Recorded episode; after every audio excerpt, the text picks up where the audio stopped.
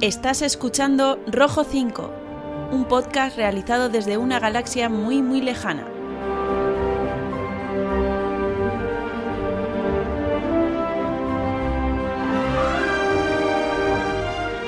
Adéntrate con nosotros en este universo lleno de Jedis y Sith, de contrabandistas y princesas, de chatarreros y soldados de asalto.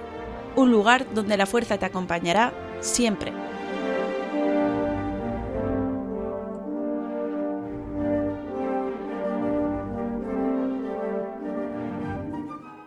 Muy buenas a todos y bienvenidos al episodio número 7 del podcast de Rojo 5. Tras un periodo de tiempo algo más largo del esperado, volvemos a la carga con un podcast lleno de diferentes secciones y contenido. Vamos a comenzar en nuestro podcast con una estancia en el castillo de Mazcanata, en el que los participantes de este podcast vamos a hablar de cuáles son nuestras escenas favoritas de las dos trilogías y cuáles son las escenas que más detestamos de las dos trilogías. Continuaremos con un análisis del crossover de Darth Vader, Vader derribado, que como sabéis une las dos líneas de Star Wars y Darth Vader. Y continuaremos con una pequeña reseña del cómic número 15, que pertenece a lo que llaman los diarios de Ben Kenobi. Tras ello, tendremos la segunda parte del relato que comenzamos en el podcast anterior, en el que sabemos que un grupo de pilotos de alas B se está luchando en la batalla de Endor.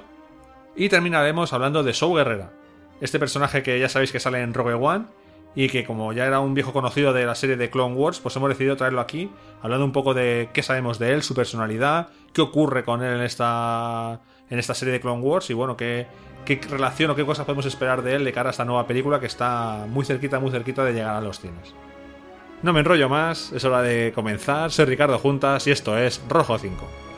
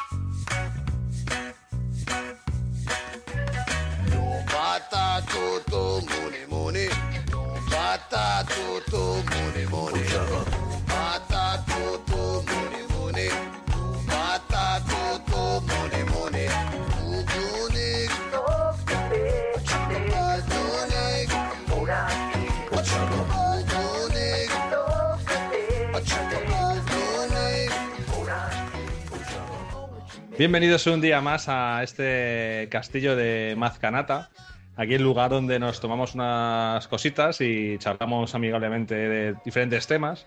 Y hoy por aquí pues tengo a contertulios habituales, César Muñoz, Otto, ¿qué tal? Hola, ¿cómo estamos? Eh, Nicolás, La Torre, Pierce, bienvenido. Muy buenas. Cristóbal Pazos, Stride, ¿qué tal? Hola, buenas. Tenemos por aquí una nueva incorporación que esperamos que oigáis muy a menudo a partir de ahora en el podcast. José Ramón Vega, Termi, bienvenido. Muchas gracias. Eh, bueno, muchas gracias por supuesto al director, a Ricardo y eh, bueno, al resto de contertulios. Y me sumo a la tertulia con todos vosotros y espero también repetir más veces. Sí, hombre, seguro que sí. Pues estábamos, como decía, aquí en el Castillo de Mad, donde empezamos a hablar de cualquier cosa, como de consolas, por ejemplo, como hace unos segundos, o de diferentes cosas, sí.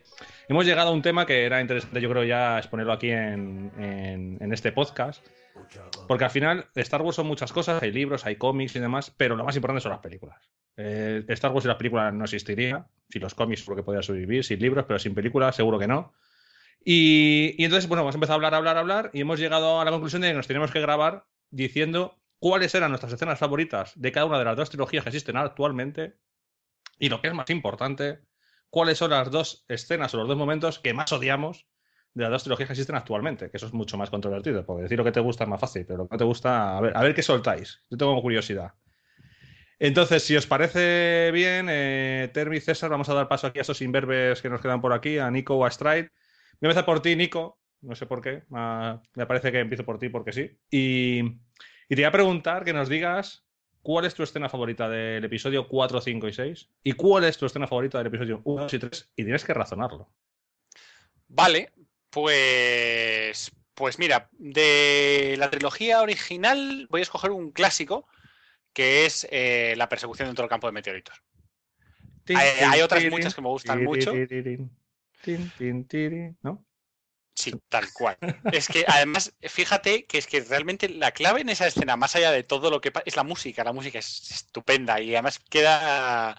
O sea, el- fíjate tú lo que es que eh, uno siempre se acaba imaginando los meteoritos moviéndose en el espacio, aunque realmente no se mueven en trayectorias como se mueven en la película, ¿no?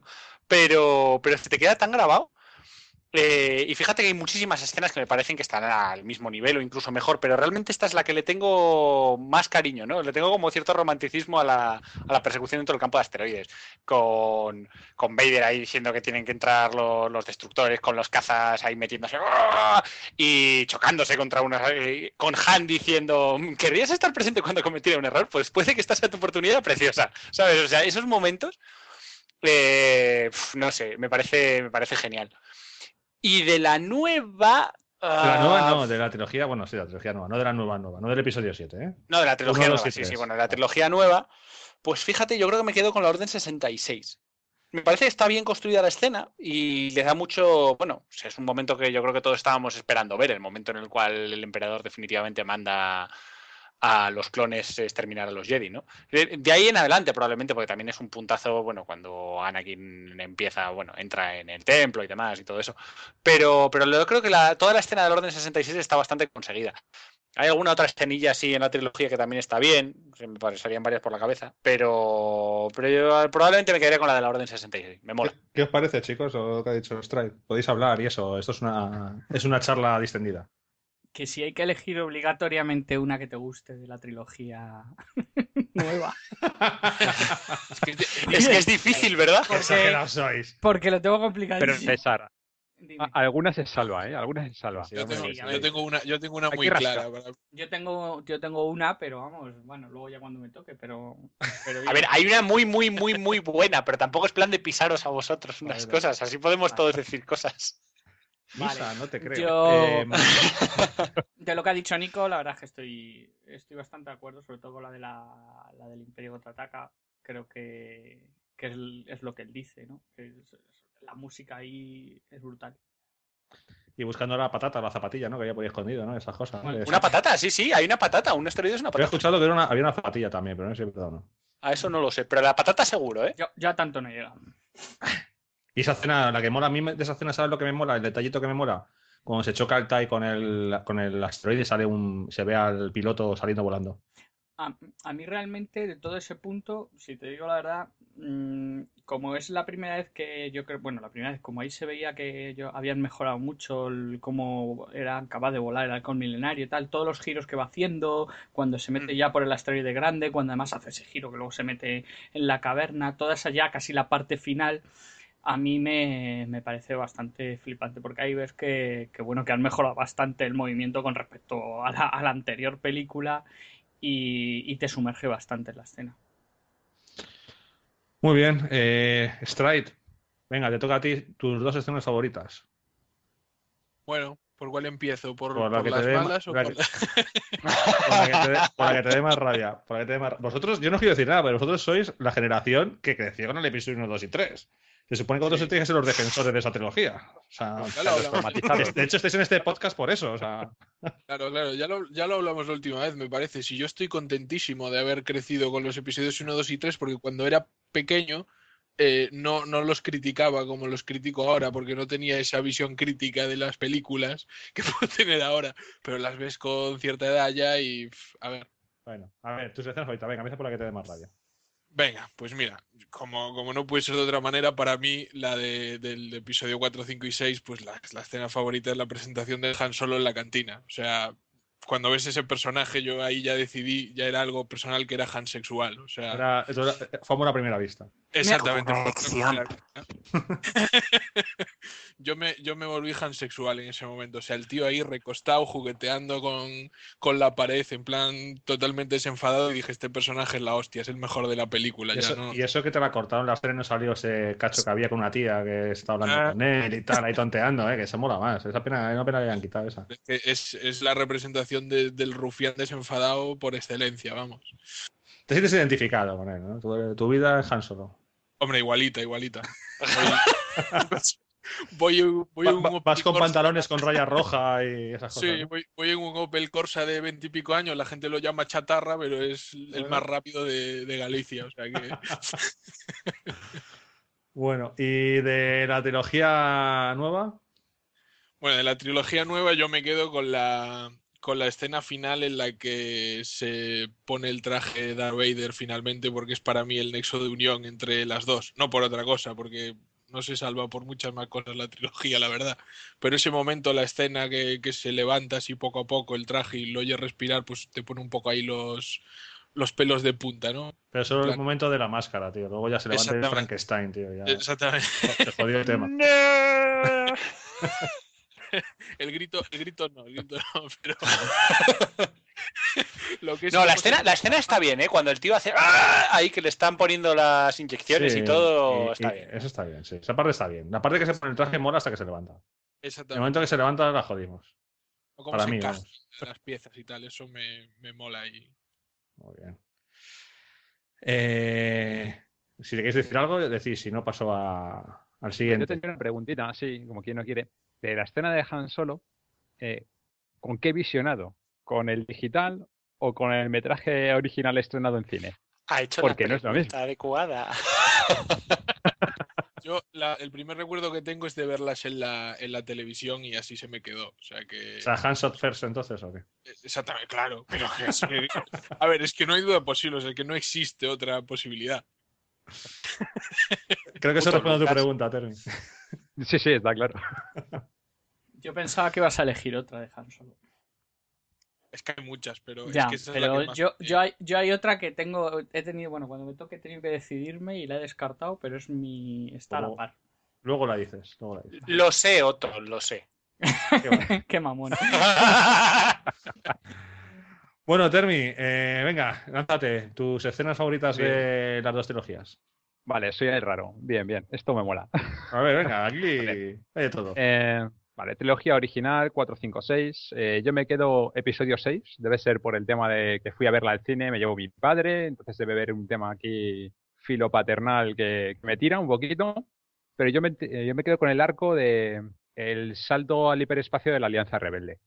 Y justo cuando llegan y desembarcan y saltan y aparecen enfrente a la Estrella de la Muerte, el ritmo de música, del movimiento, eh, lo que son naves espaciales en medio de la inmensidad, la estrella de la muerte que tienes que asaltarlo, Mm, todo ese preparativo ahí de alas en posición de ataque, una pieza musical que va como lo que es el rey en la montaña, que va en un increscendo, desde un tono muy bajo, muy bajo, muy bajo, hasta el es una trampa, el giro, y que acaba ahí con una fanfarria de trompetas que caen un poquito de la música de, de lo que sería el himno rebelde, es lo de, bueno, pues a mí esa escena me deja completamente seducido por completo. O sea que soy como se ve el raro. No, esa escena mola un montón. Es No. un escenón. Es mi tercera favorita. Joder, César, ¿tú cuándo te has elegido, tío? Yo, a ver, yo he ido a mi rollo, ¿eh? pero, pero, pero bueno, al final seré obediente, pero es mi tercera favorita, me parece Es muy- flipante toda esa parte. Muy y vuelvo a decir lo mismo, como está muy muy conseguido todo el vuelo de Ya, las naves, el movimiento. ese rollo, Además- movimiento, pf, es que Esta- son escenas que te sumergen. Además está chula porque si esa escena la hubiera hecho Abrams, hubiera sido mucho mejor porque hubieran directamente con el milenario se hubieran metido en hiper- la hipervelocidad dentro de la estrella de la muerte y la hubieran explotado. Sí, es que. ¿Sabes? No hubiéramos tenido que hacer ninguna escena ni nada. O sea, ¿no? Total, hacen en el episodio 7, que eso todavía no lo han explicado cómo cojones que vas a ir del hiperespacio dentro del casi en la atmósfera del planeta, pero bueno. No, es que la frecuencia de refresco del escudo Sí, sí. permite bueno, que justo, justo, justo. Bueno, bueno. Los interceptores, los interdictors tienen algo que decir en todas esas cosas. ¿eh? Bueno. Sí, sí, sí. Y la masa de los planetas que le sacan de la hipervelocidad y todas esas cosas tan chulas que, bueno, no sé cómo lo explicarán algún día. Se Vamos, la vamos a el escena, ¿eh. Termi? Vamos, vamos, Bien, bien, vamos, sí. vamos. Venga, y ahora, En ahora de, cambio- de- de tu trilogía favorita. En precuela, yo creo, o en precuela es que ahí sí que hay que rascar. Eh, al final me decanto también por tema música. Eh, Res- Rascar dice. la primera amenaza fantasma y el combate, eh, combate Jedi. Padawan y Maestro eh, enfrentándose a Darth Maul y que para los 10 minutos que tiene Darth Maul de película, pues por lo menos es lo más vistoso que tiene. Y todo lo que es el coro, la música e incluso la acción y coreografía, que es el cambio de ver los Jedi de la trilogía original frente a la nueva, pues me quedo con esa parte. O sea, como la que más me gusta de, de las tres películas. Muy, muy buena. Muy clásica, muy Bueno, fácil. es la- yo creo que es la mejor escena del episodio 1. Eh, Es una escena. Estaríamos todos de acuerdo, yo creo. Totalmente. Sí, totalmente. Bueno, menos- César, sí, que sí. seguro que ha elegido otro momento. Pues te voy a ser sincero, me acabo de quedar en blanco. voy a, voy a Muy hacer memoria. No, tenía, al principio tenía elegido esa, pero no. tenía Ya, bueno. otra. He dicho que nos vamos a pisar. A mí ya me han Ya, pisado. ya, ya. Es lo- que- es lo que hay. Yo, de hecho, he cambiado el orden 66 desde esta porque estaba seguro que alguien le iba a decir. Es que es, que es muy buena, es muy, muy buena, muy buena. Esa- o sea- sabemos, sabemos que a ti te Es gustan que, las es que la otra que impacta es. Sí. Por favor, nada, es que la que impacta a otras, obviamente, es eh, Anakin con los soldados de asalto entrando en el templo. Joder, Es que- es que joder. Termi, deja de hablar ya. ya no digo ninguna, tío, yo paso de esto. Ya se ha enfadado. Ya se nos ha enfadado. Mira, el primer podcast y has conseguido que se enfade César, tío. Ha batido un récord. Venga, César, te toca ya. Venga, no te pisamos más. Te dejo antes que yo, venga. No, no, no, yo me quedo para el final. a mí No, me- no, no, no, no, no, no, no, no, no, no. Venga, A ver, Ahora lo dices. como, Eso. como tengo que elegir. Bueno, eh, a ver, obviamente yo no voy a sorprender, o sea, soy un. habitual. eres un clásico. Tú, Soy un tú clásico. eres del misionero y ya está, venga. sí. Exactamente. Entonces, en mi, en mi postura, del- desde mi postura del misionero, a mí de la trilogía, la primera trilogía, la escena que más me gusta es la presentación, el episodio 4 de la nave saliendo. Eh, yo lo siento, pero es que es la imagen que se me quedó grabada, porque tenía para cumplir 5 años y es la imagen que siempre he recordado. Y fue la imagen que, y el momento que yo decía, madre mía, debí decir en su momento, no sé si esto es flipante o lo que sea, pero que me quedé alucinado. Entonces eso se te queda grabado y, y te marca. Tenía una segunda, una segunda que era la que pensaba que iba a elegir Stride, que es toda la escena de la congelación en carbonita de, de Han Solo. Mm, El te quiero, lo sé. Eh, más que el te quiero, lo sé, eh, aparte de eso, eh, la escena dramática, como Chewbacca ahí está sufriendo, no lo que nos han vendido en JJ Abrams. de, Ah, sí, se ha muerto Han Solo. Vale, sí, venga, una birra aquí, por favor. Qué buen rollo, ¿no? Eh, Sí, qué buen rollo, exactamente. Y esa escena de- del, del grito de Chewbacca a mí me pone los pelos de punta, ¿eh? Como ves que, que está sufriendo, ¿no? Y, y está muy, para mí, muy bien interpretado para un tío que lleva una máscara, ¿sabes? Solo con, con el grito. Entonces tenía las dudas, dudas, pero de cuál elegir, pero reconozco que al final esa primera escena de presentación fue la que más, yo creo que me ha, me ha impactado de todas. Veremos si, a ver si Robert One engancha con esa escena. Yo creo que sí, creo que van a enganchar con esa escena. Ya veremos. Mm, Vale, y veremos. luego como tengo por obligación que elegir Por supuesto. Pues sí, yo, yo tengo claro que, bueno, tenía claro. eh, Una de las que más me, me gustó fue la escena de entrando de Anakin ya como Darth Vader, pero sin la máscara en el templo Jedi a, fulminarse hasta los niños. Creo que me gusta porque, si lo hubieran además hecho de otra forma toda la trilogía, ahí te, te hace ver de cómo ha cambiado, cómo se ha transformado y que no tiene piedad, que es un ser sin, sin piedad en ese momento y, y casi sin, bueno, casi no, sin alma, ¿no? Entonces esa escena me, me pareció bastante buena.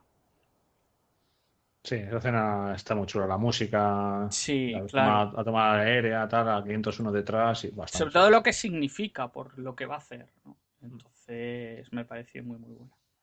Y bueno, sí. Bueno, pues me toca a mí, ¿no? Yo creo. A ver, eh, trilogía original. Trilogía original, yo me quedo con el enfrentamiento de Vader y Luke, pero del episodio 6.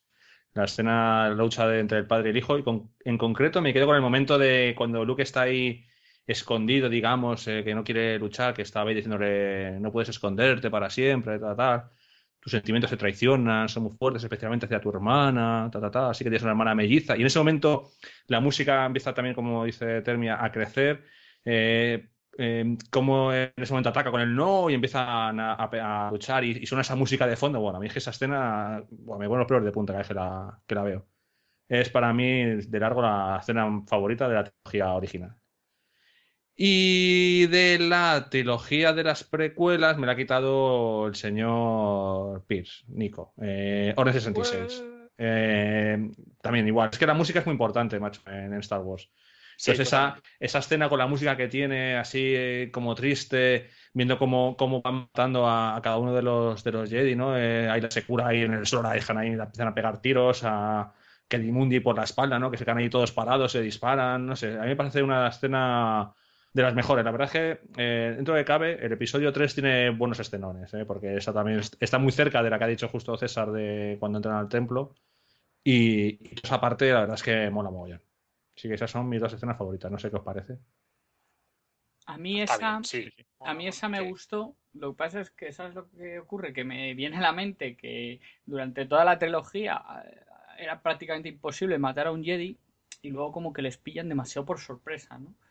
Pero bueno, en el fondo se entiende, ¿no? Porque nadie va a suponer que el que está al lado luchando contigo te va a descerrojar ahí un Un tiro. tiro ahí en ese Sí, momento. claro, eso es lo que más así, pero sí, estoy contigo, que es también muy buena.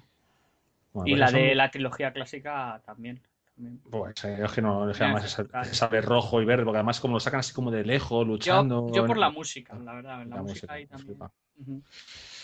Bueno, venga, ahora viene la parte fácil para una trilogía y difícil para otra. Tenéis que decir cuáles son vuestras escenas, mm, no voy a decir menos favoritas, las que no gustan, las que eliminaríais o las que os parece que, bueno, que, que- son más prescindibles.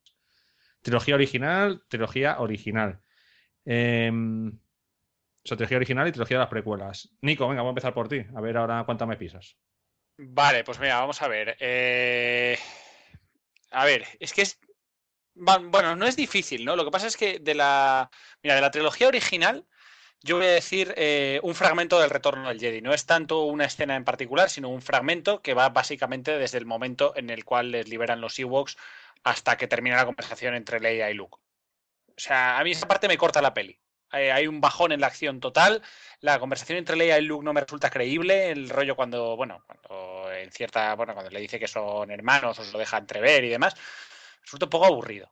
Eh, está bien, es verdad que le da fondo a la historia, pero, pero me, la, me corta bastante, ¿sabes? Toda la acción que tiene, que tiene el retorno de Jedi y demás, eh, la corta un poco. También tengo que decir que la elijo por elegir algo, porque mm, y porque realmente es que en el, en el episodio 4 y en el 5 para mí no hay, no, no hay nada realmente que me aburra así. Entonces, pues yo creo que yo elegiría eso. Como escena que menos me gusta o como grupo de escenas esa. Y me pasa un poco lo mismo en la trilogía nueva. También es un grupo de escenas, pero realmente es un grupo de escenas de las tres películas. Y es no soporto la relación romántica que tienen Anakin y Padme. Me parece estúpida. O sea, a todo nivel, desde el principio, desde el principio hasta el final. O sea, pasamos de tener una mujer que es, que es una princesa, un poco menos reina, que está acostumbrada a mandar a todo el mundo, en cierta forma como hacía Leia, que está hecha a sí misma, y aún hay que trata a Anakin un poco, pues bueno, el niño, que en el fondo es que no deja de ser un niño. Luego Anakin pasa a ser un, no, no- sé cómo explicarlo, o sea, se convierte en una especie de persona atormentada, ay, es que mi vida parece un emo, mi vida es muy difícil, todo es terrible. Eh, mm, y de ahí hasta el final, o sea, hasta el rollo de que de repente Padme, por la puta cara, se muere de amor. Venga, en serio, por favor. O sea, ya dejando de lado que, directamente es una. eh, en cuanto se queda embarazada, pasa a ser una persona que directamente solo aparece en, en plano secundario y es como, ay, tengo bebés, ah, bebés, bebés, bebés, bebés, bebés, bebés. Y luego, sí, ¿sabes? Que no hace nada más. O sea, pasa de ser un personaje clave en la historia a ser una especie de porta embarazos. Y, y luego Anakin se vuelve malo y ella se muere porque, por la puta cara, porque es que no le pasa nada. No, O sea, se muere más, de es más amor. importante Anakin que los dos niños que ha dado. Joder, es que no Es que tiene, no no sé, tiene ningún tipo de. Eh, me parece que es una cagada a, ni- a nivel que es de las cosas, fíjate, que, que peor, eh, que hacen peor es la, la trilogía nueva. O sea, la relación, el tipo de relación de amor que les han puesto estos dos, que podía ser, mm, se podía haber hecho infinitamente mejor. Entonces, todas esas escenas, no puedo elegir realmente una. O sea, desde cuando están ahí en Naboo, en plan ligando, ¡ay, me monto encima del cerdo de este gigante! ¡ay, que me caigo! No sé, o sea. mm, Cuando no, estoy no a puedo, tu lado noto que algo crece en mi Algo me interior. crece. mi- algo- Sí, algo- sí, cuanto o sea, más cerca es de ti que- estoy, más me crece. Y ahí va, creo No que sé, no sé. Natalie Portman de negro cuero o algo así, ¿no? Porque a mí Sí, también sí, sí, no sé sí, qué me crecía. Eh, joder, a todos, a todos nos crecía, Bueno, ¿sabes? O sea, Se nos ha como- venido arriba de todas maneras, eh, Nico, ¿eh? Se ha sí. Bueno, bueno. Se hace Si lo. Es dejamos. que. No, ya está, ya está, ya paro, ya paro. Pero es que realmente es que me, es una- me crispa, tío. Es una cosa que me lo llevo mal. No sé qué pensáis vosotros, pero vamos. Yo pienso que no crees en el amor. Toma ya. Eh, sí, pues, fíjate que he elegido también la de Leia y Luke, ¿eh? Fíjate ahí en plan. Eres mi hermana y a mí qué más me da. A mí me importa. Venga, vamos a matar imperiales. joder. Bueno, Pero bueno. sí, no sé. Muy bien, nada. Vamos a cargar la trilogía de las precuelas. Sí, me he quedado a gusto, ¿verdad? No sé. Eh, Stride, venga. También me la ha robado Nico, iba a decir esa, pero bueno, eh, hay muchas donde elegir, yo creo, ¿no? Venga, pues empieza por la, empieza por la trilogía original. Por la trilogía original, pues Una con Han. No, no, la verdad es que eh, a mí la que más me entristece es la, el, el- el final de la primera, que no le dan la medalla a Chewbacca. A mí eso me, me pareció fatal, la verdad. Oye, O los, sea, libros, los libros ya se la dan, ¿eh? Sí, sí, sí, al final sí, pero a ver, podían haberlo puesto en on screen ahí, porque a ver, es un, es un colaborador como cualquier otro de, de todo lo que ha sucedido y al pobre no le dan, no le dan aquí nada, ¿eh? O sea que. Ya. eh, Mira que se han hecho ediciones especiales, remasterizaciones, hasta los tipos parpadean, tío, y no soy capaz de dar una medalla Eh, a Chewbacca, tío. exactamente, pero- exactamente. Eso es lo realmente malo. Bueno, es que la-. No, no puedo, no puedo encontrar, la verdad, es que me encantan esas tres películas. Entonces realmente me cuesta encontrar alguna, alguna cosa por la que criticarla. Llámale nostalgia, llámale amor de que crecí con ellas. Pero bueno, quitando eso y la, la- la típica escena eso de, de Luke y Leia en la escena el- eh, con los Ewoks, a mí también me, me chirrió un poquito al final de todo. de- Bueno, trilogía de las precuelas. Pues nada, lo que había dicho Nico, pero bueno, voy a elegir otra. Ni- Nico ha dicho toda la trilogía entera. o sea, Sí, sí, no, no, me refiero a to- todas, las- todas las escenas de relación, de odio a la arena y todas estas mierdas. de- Se te mete mete en por todas partes. Se te mete por Es que- doquier. Esta traducción es- también tiene eso. es que es terrible. Eh, pues yo voy a elegir una, que, me parece que odiamos todos, y es la, inclusión de los midiclorianos, porque para mí le quitó completamente todo el misticismo a, lo que es la, la saga. O sea, intentando darle un punto de vista científico, este dijo, pues en Star Trek lo hacen, lo voy a intentar yo también, a ver si, si cuela. Y es que Star Wars no es, no es ciencia como la de Star Trek, o sea, es eh, misticismo, droides, eh, viajes eh, a lo loco por espacio inexplorado también, ¿no? Pero que le quita la esencia, que es lo de toda la, toda la fuerza misterioso y tal, intentando darle una explicación. Me deja yo como un flipado. Exa- exactamente. Básicamente. Yo de aquí, no, las cosas están, no sé qué. ¿Qué te estás diciendo? Haz un análisis de sangre, joder.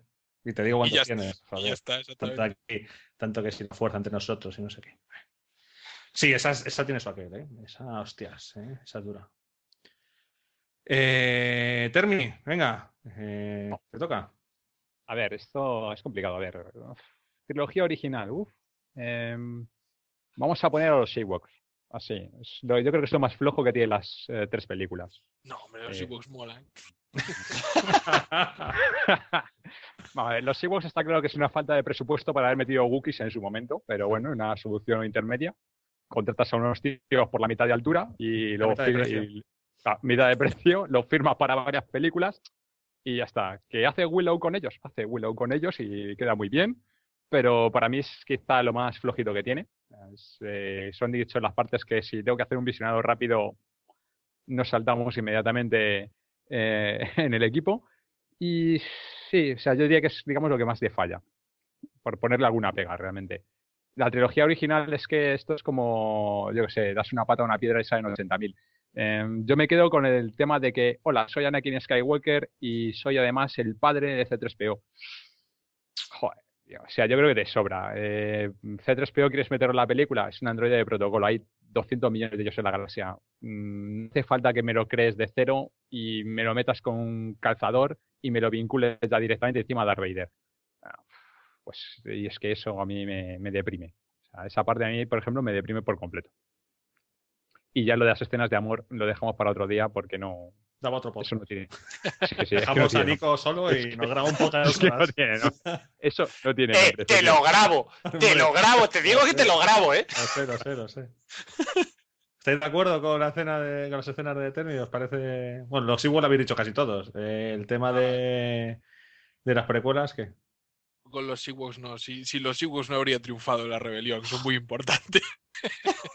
hoy toca, en este podcast toca poner la canción de los Ewoks. Joder, la voy a poner. Cago en la leche. La de los Bien, Ewoks bien, con, bien. con Lando Calrissian. Cago en la leche. Venga, esa va a ser la canción de este podcast, de final. No, no es como si fueran Gunkans. O sea, no. No es lo mismo. No, Es que además, Eh, o sea, está el detalle que el emperador dice, legiones de mis mejores tropas les esperan. O sea, De mi las mejor. mejores tropas de la farol, galaxia. Eso es un farol, tío. Si no ven con el cajón. La, la O sea, 501 apaleada por unos peluches. que no se Por ve con los los cascos. peluches. Es que Que no se ve con los cascos, hostia. que Ese es el problema. Sí, sí. Está claro, porque vamos, es que si no. ¿Qué, qué, qué, qué- qué mierda de armadura es esa que le atraviesan las flechas? En los huecos es como la de la Claro. época medieval, entre la sobaquera esta, en las zonas, Claro, en las zonas blandas. Pero de, pero de punta Mira, yo, perdona, perdona, hay una escena que se ve perfectamente como le dan a un Scout Trooper en el especie esa de que, que tiene en la espalda como los motoristas cuando se caen al suelo, como esa especie de cosa para proteger la La espalda, mochila, que sí. tiene un grosor que yo que sé, es como un balón de fútbol, le dan una flecha ahí y el tío se muere. O sea, Sí, ¿qué me estás contando? Ah, Los, los Era de plata están y un hombre lobo. curtidos. ¿Y Están qué decías, curtidos en Stray? mil batallas. Digo Ah. que los Ewoks están curtidos en mil batallas, han luchado contra Predators y, y de todo en el universo, o sea que Y devoran a todos los que quedan, porque ahí están todos los cascos. Claramente el banquete final, la carne. Son carnívoros, se los ve clarísimamente, se los comen todos. se, se iban a comer a, a Han, a, a Leia, a todo el mundo. No Aún no han hecho, mira que han hecho, han hecho un par de novelas de zombies de, de Star Wars, ¿no? El de eh, Cosecha Roja, ¿no? Y el de las tropas de la muerte, este. Tenían hecho una con, con Ewoks, tío, en plan zombie comiéndose a todo el mundo, tío. Eso daría miedo de cojones. Oye, oye, ahora que lo estás diciendo, fíjate, más que eso, una, una novela o una historia corta de uno de los soldados imperiales supervivientes de Endor huyendo por Endor con los Ewoks detrás comiéndose a sus compañeros. Oye, sería cojonuda como historia de terror. ¡Hala! Pide derecho y escríbela. Se manda Joder, esa- se macho, manda ese sí, ratoncito. a ver ¿Cuánto te, cuánto te la censura? Mola. César, venga. A ver.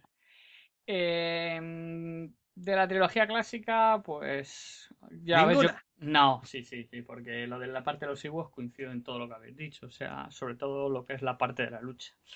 Pero mm, por de- aportar otro, otra cosa que no, no me gusta es, y eso realmente es a posteriori, cuando insertaron, bueno, las arreglaron, ¿no? Por, por primera vez que aparecieron esas imágenes en CGI de, de Mos Eisley, sobre todo la aproximación, eh, ¿no? En el, en el deslizador de Luke.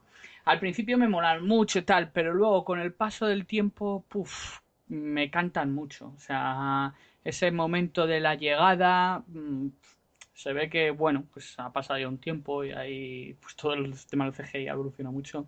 Y ahora me canta mucho. Y me canta mucho en comparación con el resto de la película, que ha estado hecha muchos años antes y sé que son maquetas y todas estas historias y no lo veo tan mal en comparación con ese tipo de, de escenas, ¿sabes? Ese tipo de añadidos no me, no me, no me, no me gustan nada. Entonces, la verdad es que de eso, mal.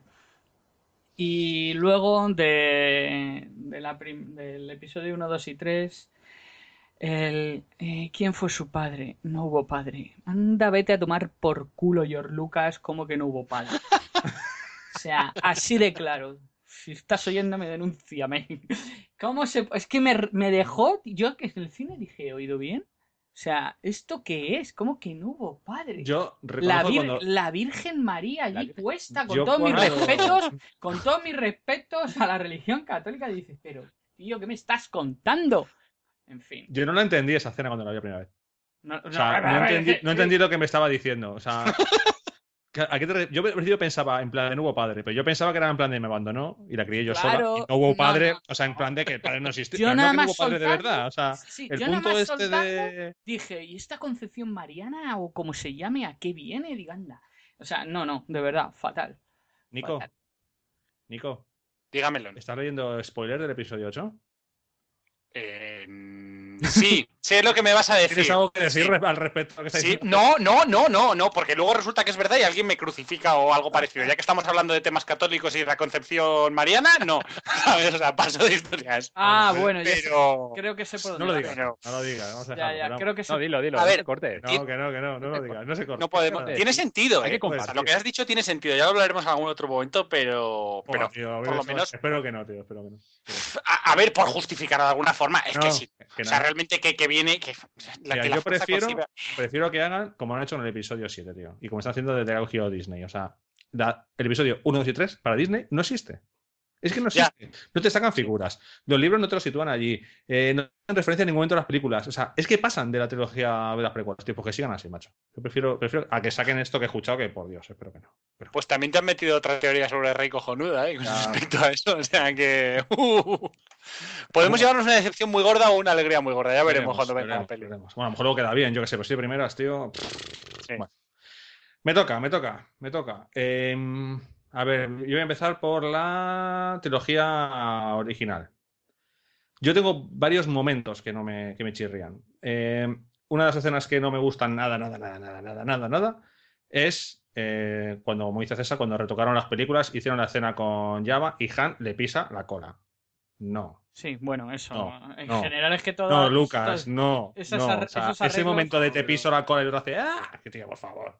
Sí, además no le solo- levantan no solo por eso, digitalmente. sino- Fatal. Claro, claro, es que no solo por eso, es que le, quita todo el misterio a Java. O sea, Es que yo me preguntaba cuando veía quién cojones es Java, ¿por qué le tiene tanto miedo? Y de repente te lo ponen ahí, pues pierde un poco de, de punch además, si te lo ponen ¿no? en plan chungo, para ir lo ponen en plan colegueo, ¿eh? Pasa, tío, me tienes que pagar. Y le pisa la cola, tío. Y, Canijo. pero, ah, por favor, por amor de Dios. Y canijo, ¿eh? Y Y canijo. Bueno, y la primera, y eso que ahora, ahora vosotros, bueno, todos estamos acostumbrados a verlos en el DVD y en la y en el Blu-ray que lo han retocado y está bastante mejor. Pero tú ves el Chewbacca- el, el perdona, el Java de el, el VHS del año 97, Sí. o sea, de cuando hicieron esto, y flipas. Es de O sea, juguete. qué mal hecho está hecho, tío. O sea, está fatal, fatal, fatal. Nada, esa escena es horrible, horrible. Yo no entiendo por qué la pusieron, no, no hay ninguna necesidad. Eh, y luego hay dos pequeños momentos que a mí me. que son las cosas malas de. A veces uno es, uno es leer cosas de fallos de películas y ya los tengo ahí, macho, y me, me, me, me, me salen de la película. Y es. Hay un momento en, en el episodio 4 cuando Luke está en el suelo porque ha sido atacado por los Tusken y viene Obi-Wan ahí con el grito ese del dragón, ¿no? Y se van todos corriendo y tal, que se pone a buscar, a hablar con R2 y tal. En ese momento eh, hay un montón de fallos en esa toma en cuanto al posicionamiento de, de Luke. Tú ves la película y tiene de repente la manga levantada, la manga agachada, la manga levantada, la manga agachada. Abierta por un lado, abierta por otro. Y es una gilipollez, pero como ya sabes que está ahí, yo cada vez que lo veo ya me saca de la película, tío. Lo veo y es, mira, la manga está mal. Ahora la tiene bajada. Ahora la tiene levantada. Eso es como cuando la película está de tiburón, cuando ves al tío este que está ba- bailoteando por allí cuando está atacando el tiburón y está el tío riéndose. ¿La habéis visto? La- ¿Sabéis qué Sí. escena os digo? Que, que ya te da igual, que ya ves las películas y ya solo te puedes fijar en el pavo está haciendo moñas. Pues aquí me pasa algo parecido, tío, con, con esa escena, por ejemplo. Y luego hay una actuación, eh, un detalle muy pequeño, en el episodio 4, al final, cuando han destruido la estrella de la muerte, que llegan a la base de Yavin, ¿no? Y se baja Luz de la, de la cabina y viene corriendo Han y está con Leia, tío, que están muy mal hechas. Actúan muy mal. Lo de, ah, sabía que volverías, el dinero era todo para ti, tal, tal", está fatal, tío. Está muy mal hecha. Actúa muy, actúa muy mal, tío. Queda súper, súper falsa. Queda como muy infantil. Muy falsa, tío. Sí, queda muy Y infantil. el sí, es doblaje además es horrible en ese Es momento. No sé, en inglés estará mejor. Pero es el momento de, ay, sabía que. Tío, por favor, por favor. Coño. Tú te bajas de ahí con un puro diciendo, esto ya te da la muerte, chavales. No te dejas ahí, ay. Si realmente, si realmente te pones a analizar los arreglos que empezó a meter George Lucas con escenas adicionales apuntaban al desastre que nos iban a meter después doblado. Porque, Sí, porque ahí, ahí empieza ya a haber un pequeño afán de contarlo todo, ¿no? De, venga, vamos a, a contar más sobre lo que ocurría de Han con Java, tal, cuando no había necesidad, lo que ha dicho Stride, o sea, es que se le temía porque debía ser un, o es un mafioso al que le teme todo el mundo y ya solo con eso te, te haces, no hay necesidad de muchas No, y que además, en el episodio 6, dentro de lo que cabe, ¿no? Ya, Ya va le ves. Quiero decir, es un tío que le veje, no tiene problema en tirar a la gente ahí, que se lo coma el rancor, es un tío un poco, sale muy déspota, ¿no? Con esa risa, tal, no sé. Parece que llega Luke y no le hace nada con los, con los poderes Jedi. Entonces, como que tienes, hostia, este tío, cuidadito. Pero es que ves en el episodio 4 y te dan ganas de, yo qué sé, de decir, tú eres un mierda. ¿Sabes que Pues no. imagínate en el episodio 1. Bueno, el episodio 1.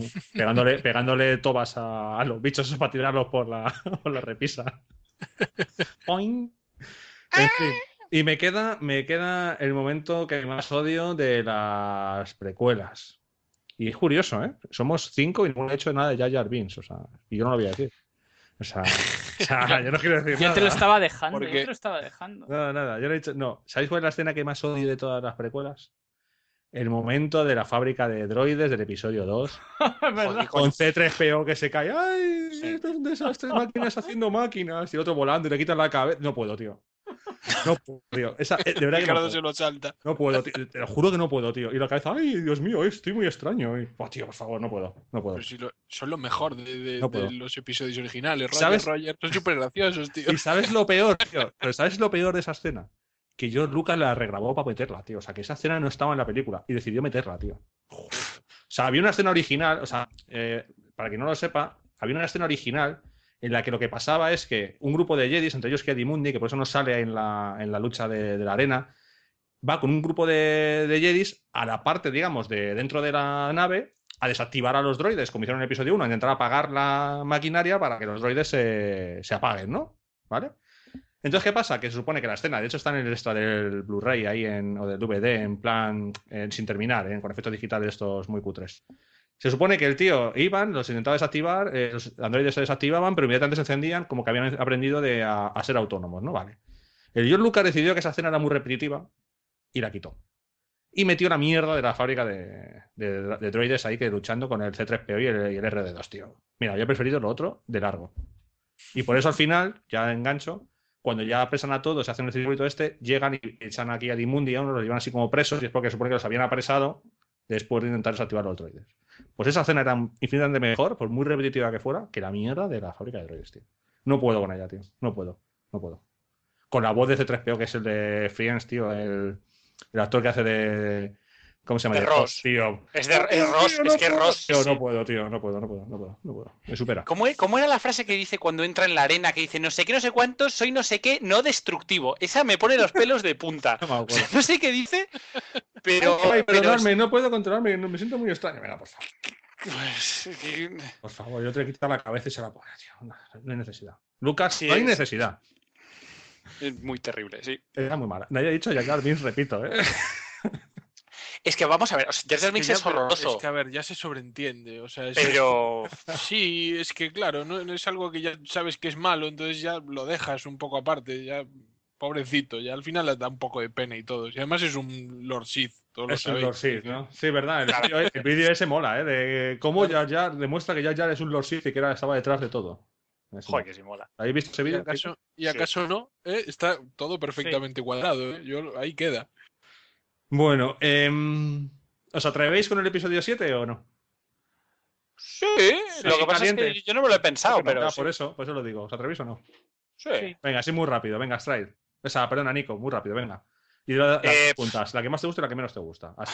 Venga, lo que, lo que menos me gusta es muy fácil de decir. Eh, la, la base Starkiller, ya está, fácil. O sea, no tiene más. Se carga toda la peli. O sea, el, conce- el concepto mismo de la base Starkiller y la, la escena en la que llegan con el halcón, lo que hemos hablado antes del, este de reflejo, todo lo que quieras. Nada, una mierda. O sea, así te lo digo. O sea, podría haber más cosas, pero lo primero, lo primero que se me viene a la cabeza es la base Starkiller. Eso se carga la peli. Y como que más me guste. Eh, pues mira, igual que he escogido la persecución en el campo de asteroides, lo primero que se me viene a la cabeza es cuando Rey y Finn eh, huyen de los TIE a través del des- destructor imperial estrellado. ¡Guau! es brutal. Me parece un escenón, está genial. E incluso, mira, ahora me viene otra cosa a la cabeza cuando están andando y dicen, ¡Esa no, que es un montón de chatarra! lo revientan y resulta que luego que es el halcón milenario. Bueno, Hostia, tío. esa era la mía. cine, Esa era la mía. Y, así que. pues te fastidia. Nico, es que me ha venido y no lo he podido deja de decir. decir más, deja de decir más. No digo más, no digo más, no, pero o sea, Aquí estar en el cine. estar en el cine y cuando sal- dicen lo del montón de chatarra y de repente se ve que sale el comilenario que la gente se levantó a aplaudir. Hostia, tío, es un subidón, ¿eh? Es un subidón. Todo el mundo gritando en el cine, decir, hostia, tío, qué grande, ¿sabes? Sí, realmente esa es muy buena. Perdón, ya está, no sigo. Venga, Stride. Eh, pues, a ver, La muerte de Han Solo. yo diré la mejor. No, no. la- mira, la mejor, la mejor para mí no va a envolver. Sabéis todos que iba a decir cuando dicen Chewie we're home, ¿no? Pero eh, no, voy a decir otra cosa. Eh, la escena al principio de los de los troopers cuando salen persiguiendo a, a Poe en el, en, el planeta, porque dan como, al fin consiguen dar una sensación de, de ejército organizado y no, no tíos que van por ahí corriendo y dándose cabezazos contra las puertas, ¿sabes? O sea, los ves en una escena como de guerra real, ahí la sangre y todo eso, pues eso me, me gustó mucho como lo, como lo consiguieron. Hablando del hombre que se dio con la puerta, ha muerto hace poco, hace Sí. estas últimas dos semanas. Murió el actor que se dio el golpecito con la cabeza vestido de Stone Trooper. Nada. Descansa en paz. Dejan En, ca- en cada programa que hacemos se muere uno, ¿eh? Pues como sigamos La así. cosa está mal. Bueno, eh, no somos gafes, ¿eh? O sea, me niego. Eh, Strike, eh, tu escena que menos te gusta.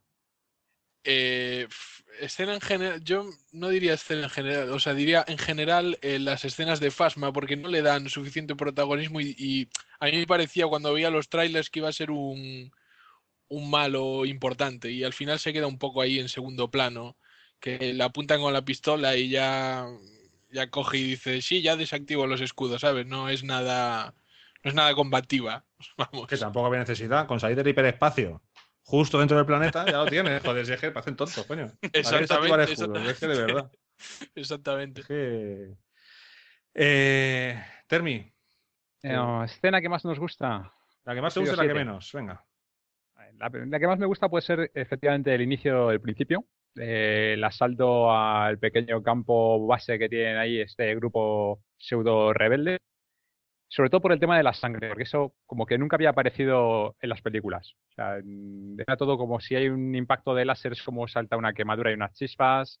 Em, el tema de que te manchas así de sangre y todo un casco manchado con la mano, pues bueno, tiene un cambio un poco más, a lo mejor más maduro. No está mal. Eso como escena me parece bastante buena. Y como concepto que no me gusta, eh, hay uno que sí que, que no entiendo, ¿vale? No llego a comprender muy bien. Y es todo este tema del conflicto entre la primera orden y la y esto que llaman aquí la resistencia. Mm, No me queda a mí y no entiendo esto del concepto de la resistencia cuando teóricamente eres el brazo armado de la república. Tienes que leerte el libro Me viene a explicar Bloodline. qué es esto. El de Leia. ¿Qué, qué es esto? El de Está Bloodline. bien, ¿eh? El de Bloodline. Tienes que leerte el libro de Bloodline. Sí. Ahí te explican No. cosas. Algo más. Sí, te Ya, tenemos que rascar en literatura. Entonces, ala. por eso digo que en la película es que no, no, no es un concepto claro. O sea, en la película tú tienes un organismo político, república. Tienes una facción militar que se llama Primera Orden, que no sabes muy bien qué tiene que ver con la república o no, simplemente como si fuera pues, los restos del imperio. Y luego tienes esto de la resistencia, que es como heredar la alianza rebelde eh, otra vez por fuera de la república. Pues claro, es que no queda... mm, No, no te queda muy claro. En O sea, la novela no- también- parte- En en la- la película no, no, no, o sea, no aporta, no, no explica, no te dice nada. Queda un muy, pues eso, muy suelto, muy flojo. En la novela también del episodio 7 también te explican más. O sea, si tienes oportunidad, léetela. Algo explica. O sea, creo que queda un poco más claro. El problema, el problema es, es lo que dices, y es cierto, ¿eh? No está bien explicado ese concepto en la película. Es que Mira si que pueden haberlo explicado. En las, en las letras de inicio igual pueden haber Claro, explicado todo es eso y haber dejado lo de sí, Luke sí. Para más. Pero es que te han explicado un poquito más toda si esa situación. necesitas un libro de la propia película o una novela adicional para aclarar ese concepto, es que realmente pues ahí no, no han llegado a, a- a meterlo bien. O sea, yo estoy con, con Termi. Fíjate, yo, yo siempre mm, lo había entendido eh, más como una, como una cuestión de un grupo, ¿sabes?, paramilitar. Como que la República no se quería manchar las manos. Y bueno, tenías a un grupo terrorista, entre comillas, que era como la, nueva- la primera orden, y pues que financias pues un grupo antiterrorista o paramilitar, que es, bueno, se ha hecho muchísimo, ¿sabes? Pues lo mismo con las FARC y las contras en, en Colombia y similares. Pues yo lo pensaba como algo parecido, ¿no? Ya, pero, es verdad que no queda nada bien explicado y luego resulta que, o sea, sí, o sea, no sé, que tenéis razón, que, que es cierto que no, que no acaba de quedar nada claro y luego no, no en ningún momento se ve si la República tiene o no tiene ejército de verdad, el- de qué el hacen pro- allí. El propio, el propio, la propia denominación de resistencia eh, ya es confusa porque o Sí. estás en otra galaxia eh, que no tiene el gobierno de la República, con lo cual eh, la resistencia es el núcleo, ¿no? Que queda después de una invasión, ¿no? Un poco como aquí en la Segunda Guerra Mundial con, lo- con los franceses, entiendo, ¿no? Eh, o si no, dentro de la propia galaxia amparada por la República, pff, Tú eres la resistencia. resistencia contra la república. Claro, es que no. Sí, queda raro, sí, es verdad. Queda raro, Sí, sí. no sé si lo hubieran llamado de otra forma, porque vale, entonces ¿qué es? La resistencia es un, un grupo que ha sobrevivido dentro de la República y que se resiste, yo qué sé, no sé, no, no, en ese sentido es cierto que el propio nombre ya es confuso, ¿eh? Yo que conste que al salir del cine lo achaqué a que a lo mejor lo explicaba en escenas eliminadas. Fue la primera idea que tuve. Dije, yo igual no han querido cargar tanto la película, la han querido hacer un poco más ágil para Yo cuando vi, público. yo cuando vi la película, te puedo asegurar que al principio las letras de inicio dije, uy, no me entero muy bien de esto. Sí, sí, Sí. eso es- Esa fue la primera impresión que dije, uff, mal empezamos, pero luego ya no, a lo mejor ya luego dije, bueno, pero al leerlo dije, no me estoy enterando qué, qué son estos. No. Hay, hay una escena eliminada de todas formas, me parece, que va la, mm, la, la asistente esta de Leia, la que sale en Bloodline, ¿no? Corse- Corsella, sí. Sí, que va allí, que va a la República a pedir refuerzos para la resistencia. Y creo Mm. que ahí habla, explicaban un poquito la- el tema. Sí. Creo que hay una. Vamos, no sé si es, si es justo sobre eso, pero me parece que hay una escena eliminada que sí que un poco Igual- explicaba eso. En la nueva, en el nuevo Blu-ray, estos que sacan, estos sinvergüenzas, con nuevas escenas, eh, creo que a lo mejor la incluyen. Y si no, pues en la tercera reedición del Blu-ray que hagan estos sinvergüenzas, porque Exacto. eso me calienta peli- mucho. claro, Oye, me saco peli un Blu-ray a los seis meses, saco otro Blu-ray exactamente igual, pero con más tomas eliminadas. Y pasa mañana a sacar otro Blu-ray, edición Director Cut, con. eh, en fin. Eh, sí, está mal explicado. Ya te digo, eh, en el libro de la novelización eh, creo que está mejor explicado. Y en Bloodline, por lo menos te cuentan el, el- el germen de por qué surge. Te puede gustar o no te puede gustar, pero por lo menos te lo explican. Eh, César, te tocaba a ti. Venga, episodio 7, tu escena favorita y la que menos te gusta. Bueno, yo, como ya, o sea, re- a ver, lo que ha dicho eh, Pierce, eh, Nico, Hola, Otto. Eh, es la, la escena, la, la persecución es la que más me gusta, porque sobre todo porque he visto planos de cómo hay un plano frontal de cómo se viene de frente el, el halcón milenario y que me parece brutal. Y luego el sonido que tiene del armamento y todo eso, eso me parecía brutal. Pero si tuviera que, que elegir otra, también me quedaría con la aproximación de los de los X-Wing al castillo de Mascanata cuando, cuando se aproximan. Ese momento me parece también muy muy bueno en general. Ese es el que más. Y mm, el que menos, el que menos. Hay varios. En general, mira, igual que. mm, O sea, eh, igual que he dicho que, mm, o sea, me- que me encanta la escena de, de Chewbacca en el Imperio Contraataca, al revés. Esta me, me dejó muy decepcionado. Me imaginaba otra cosa, otra reacción ante la muerte de, de Han Solo. Spoiler, spoiler. Bueno, hasta la, hasta la altura de la película ya. Ya, ya, ya, vale. Que no está muerto. No está muerto. eso. No está muerto. En general, esa parte. Ha pedido disculpas, Abrams, por eso. Ya, ya, lo sé, lo sé. Es que no. Esa... Es que no sé, no sé- lo que no sé es cómo no te das cuenta de esa situación, de que vuelve Han Chewbacca y pasa de ella como de la mierda, tío. Ya. Sí. Todo el mundo ahí con el lagrimón en el ojo, ahí diciendo, madre mía, y, y dices tú, pero bueno. Y bueno, bueno, no creo. Dila tú y digo otra luego por si te la piso. Vale, Vale. así, venga. Venga. Eh, a ver, mi escena favorita del episodio 7, sin duda alguna, eh, la que más me mola, es cuando Rey consigue atraer el sable láser por la fuerza, que parece que lo está haciendo Kylo Ren o Kylo Ren ahí, que parece que lo va a coger y no puede, y de repente, ¡fum! casi le zumba en toda la cara y lo coge ella, ¡buah! con la nieve cayendo, la iluminación, me encanta esa escena, tío. Me flipa, ahí caí per- perdidamente enamorado de Rey. Y em, la que menos me gusta, eh, la tengo bastante clara también, es la escena de los raptors estos, ¿cómo se llama? De los pulpitos estos. Los pulpos. Me pone muy nervioso. Es que además me corta el rollo. O sea, es la típica escena que cuando estoy viéndola, por ejemplo, en casa la película, eh, aquí, cuando sé que llega ese momento, como que me entra bajón, como digo, joder, tengo que aguantar esta mierda. Es la parte que menos me gusta. Se me hace un poco pesada. Ay, que sí, que no, que tal, que espera, que viene el tío, que te cojo. Y mira que está bien hecha, porque luego realmente está bien hecha y tiene un punto cómico, pero es que me corta toda la acción de la película. Entonces, para mí esa es la que menos me gusta.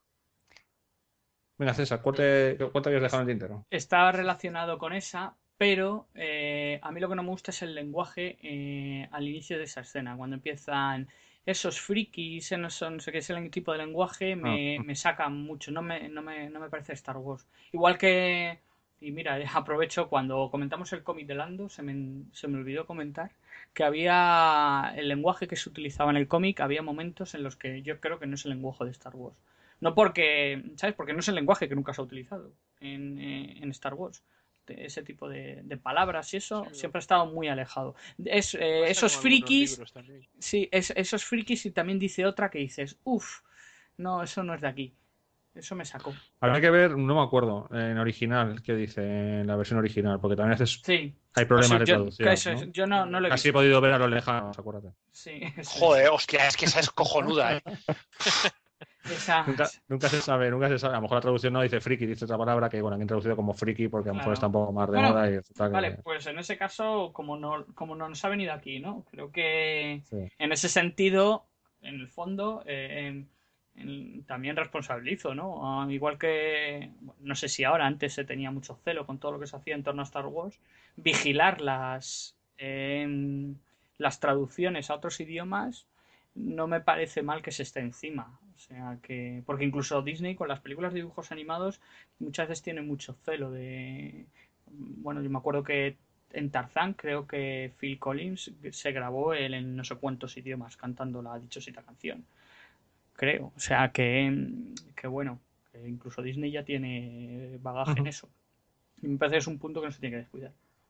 El, eh, fíjate, yo creo que la escena de los pulpos, que en sí misma no es muy buena, es lo que has dicho antes, aunque tampoco está tan mal, también es, yo creo, el momento en el que la película hace el, el- giro y empieza a decaer. O sea, el punto más alto, que es probablemente cuando dice, lo de- dice Chewie We're Home, o sea, ese momento yo creo que es el momento más alto de la peli. A partir de ahí la peli empieza a bajar. Entonces, tiene altibajos, ¿no? O sea, tiene escenas mejores también después y tal.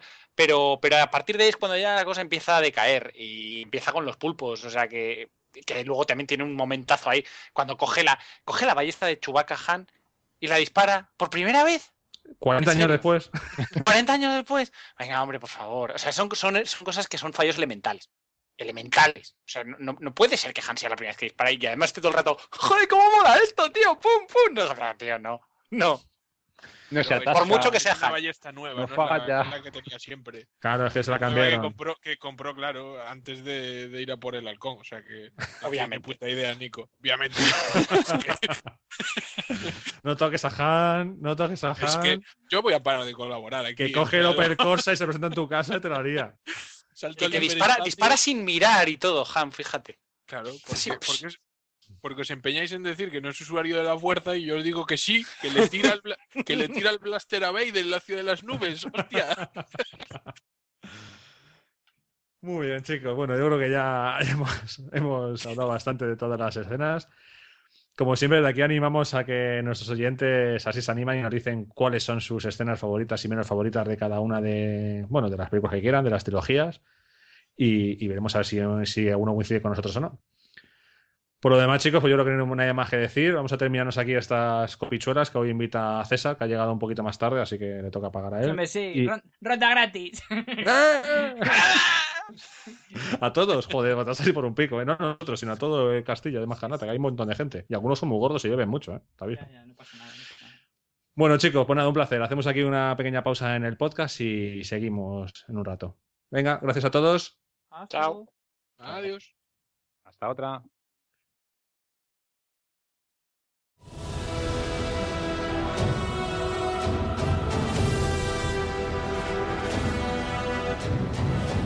Puedes escribirnos a nuestro correo electrónico rojo5podcast.gmail.com Seguirnos en las redes sociales a través de Facebook y Twitter, así como comentar los episodios y cualquier artículo que publiquemos en nuestro blog www.rojo5.es.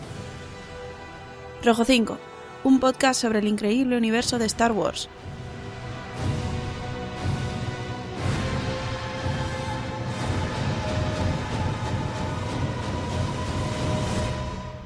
Disponible en iVoox e iTunes.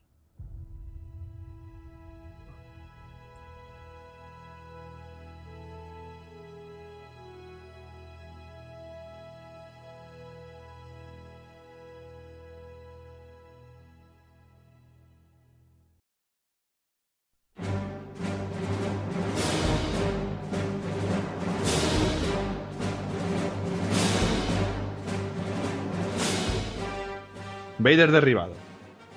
La galaxia vive un periodo de incertidumbre. El Lord Sith Darth Vader, puño de hierro del Imperio, ha descubierto que Luke Skywalker, el piloto rebelde responsable de la destrucción de la Estrella de la Muerte, es su hijo. Ahora está más decidido que nunca a dar con él y a traerlo al lado oscuro. Luke, que desconoce que Vader es su padre, lucha contra el Imperio en el bando de la Alianza Rebelde. Aunque hace poco que ha empezado a recorrer la senda de la Fuerza, ha descubierto el diario de Ben Kenobi y ha empezado a investigar todo tipo de información acerca de los caballeros Jedi, maestros de la fuerza y de sus costumbres. Gracias a las fuentes que la doctora Afra tiene en los bajos fondos, Vader se ha enterado de dónde se encuentra su hijo, en el antiguo Templo Jedi de Brogas Pass. Comenzamos el análisis de este crossover eh, Star Wars eh, Darth Vader, los cómics de Vader derribado. Y tengo por aquí, como siempre, a César Muñoz. Otto, bienvenido. Hola, ¿qué tal? ¿Cómo estamos? Primer crossover oficial, digamos, en plan sin mezclar dos series. eh, Sí. Con un primer número independiente. eh, un montón de. Bueno, eh, bastantes cosas en cuanto a diferentes autores, diferentes estilos de dibujo. En líneas generales, ¿a ti qué te ha parecido este Vader derribado? Luego ya entraremos un poco en detalle, pero así de primeras, esto de hacer un crossover de dos líneas y demás, ¿a ti ese tipo de cosas te gusta o...? Bueno, a mí en principio la idea sí me, me parece buena, ¿vale? Eh, luego lo que pasa es que a, a- lo que llegan y el resultado que te ofrecen, no sé si, eh, si me deja la impresión de que, bueno, venga, esto es para sacar pasta y poco más, porque mm, juntar esas dos series y que haya líneas de interferencia sí me parece, o juntar varias series me parece que puede estar bien, pero siempre que sean para aportar algo. y creo que, bueno, anticipándome, aquí no ha sido el caso. Bueno, yo, eh, aquí hay un montón de... Hay que decir que este, este derribado, como he comentado, eran eh, seis números en total, si no recuerdo mal, porque era un número independiente y cinco Sí. números de la línea regulares, tres de Darth Vader y dos de Star Wars. Ujú. Eh, no sé si tienes por ahí los números a los que pertenecen. Eh, sí, a ver, eh, bueno, como has dicho, Darth Vader de derribado número uno, ese sería el, el número independiente. Y luego el Darth Vader número 13, el Darth Vader número 14 y el Darth Vader número 15, pues serían segunda, cuarta y sexta parte. Y luego ya Star Wars 13 y Star Wars 14 completan la tercera parte y la quinta parte. Vale, eh, tenemos un montón de autores, eh, algunos o muchos de repetidos, imagino, otros no lo sé. eh, bueno, ya verás que yo no lo he mirado. Te dejo a ti, luego daré mi impresión un poco de, de todo esto, pero tenemos Vale. aquí nuevas personas, nuevas eh, dibujantes, eh, guionistas y demás de los que hablar. Sí, a ver, sí. Em, hay que decir que el equipo creativo de Darth Vader es el que se mantiene estable, porque además es el que se mantiene estable a lo largo A de lo la largo del tiempo, ¿no? Sí, porque realmente el de Star Wars es el que está sufriendo eh, continuos cambios eh, a nivel de, de dibujante, ¿no? Eh, aquí el guion lo vayan a llevar Jason Aaron y, y Gillian, que son los que están guionizando sus respectivas series, eh, Aaron en Star Wars y Darth Vader, pues eh, lo está haciendo Kieron Gillian, como ya sabemos. Luego eh, en Darth Vader se sumaba La Roca y Delgado, que era el que, el daba el color. En, en la serie de, o sea, en la parte de Star Wars para Vader derribado, lo que, el que se añade un poco a, a este equipo creativo es el brasileño eh, Mike Deodato. Entonces, eh, luego otra cosa también que tenemos que destacar es que todas las portadas eh, están hechas por Mark Bruce. Eh, todas, independientemente de quién sea el equipo creativo que interviene en el, en el número, pues todas las portadas eh, están hechas por este hombre. A mí, la verdad es que las portadas, bueno, me gusta que sean todas por el mismo dibujante, porque la verdad es que, por lo menos a nivel de portada, unifican, porque lo que ya se deja claro y se deja entrever, que el que se enfrente a este crossover, pues va a haber un número con un estilo de dibujo y otro número eh, con otro estilo. El guion es el que mm, en teoría unifica y da cuerpo. Hay que hay que suponer que eh, pues Jason Aaron y Kieron Gillian algún tipo de contacto han tenido Algún WhatsApp habrán mandado. Algo- creo, al- ¿no? sí, algún mensajito, algún mensajito. Y, a partir de ahí, pues bueno, veremos en números alternos eh, cómo, cómo van funcionando. Eh, yo, bueno, personalmente ya, si quieres lo digo, a mí, bueno, de, este Deodato, eh, decir que, bueno, pues que ha intervenido sobre todo mucho en Marvel, eh, como dato anecdótico, bueno, eh, su padre es, fue un pionero en, el, en todo lo que es este, en el mundo del dibujo del cómic en Brasil.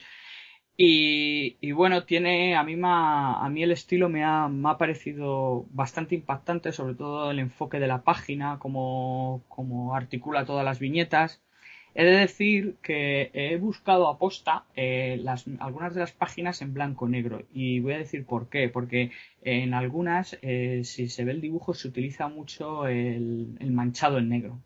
Y entonces, eh, cuando se aplica el color, que a mí me gusta mucho más el color que se ha aplicado en la zona de en lo que es los que corresponde al número de, de, de Vader, perdón, de Star Wars, y que dibuja este hombre, eh, crea una atmósfera, mm, la verdad es que mm, mucho más oscura, en momentos incluso mucho más opresiva. También es cierto que el dibujo tiende a confundirse por esa, por ese, ese manchado muy profundo, muy contrastado.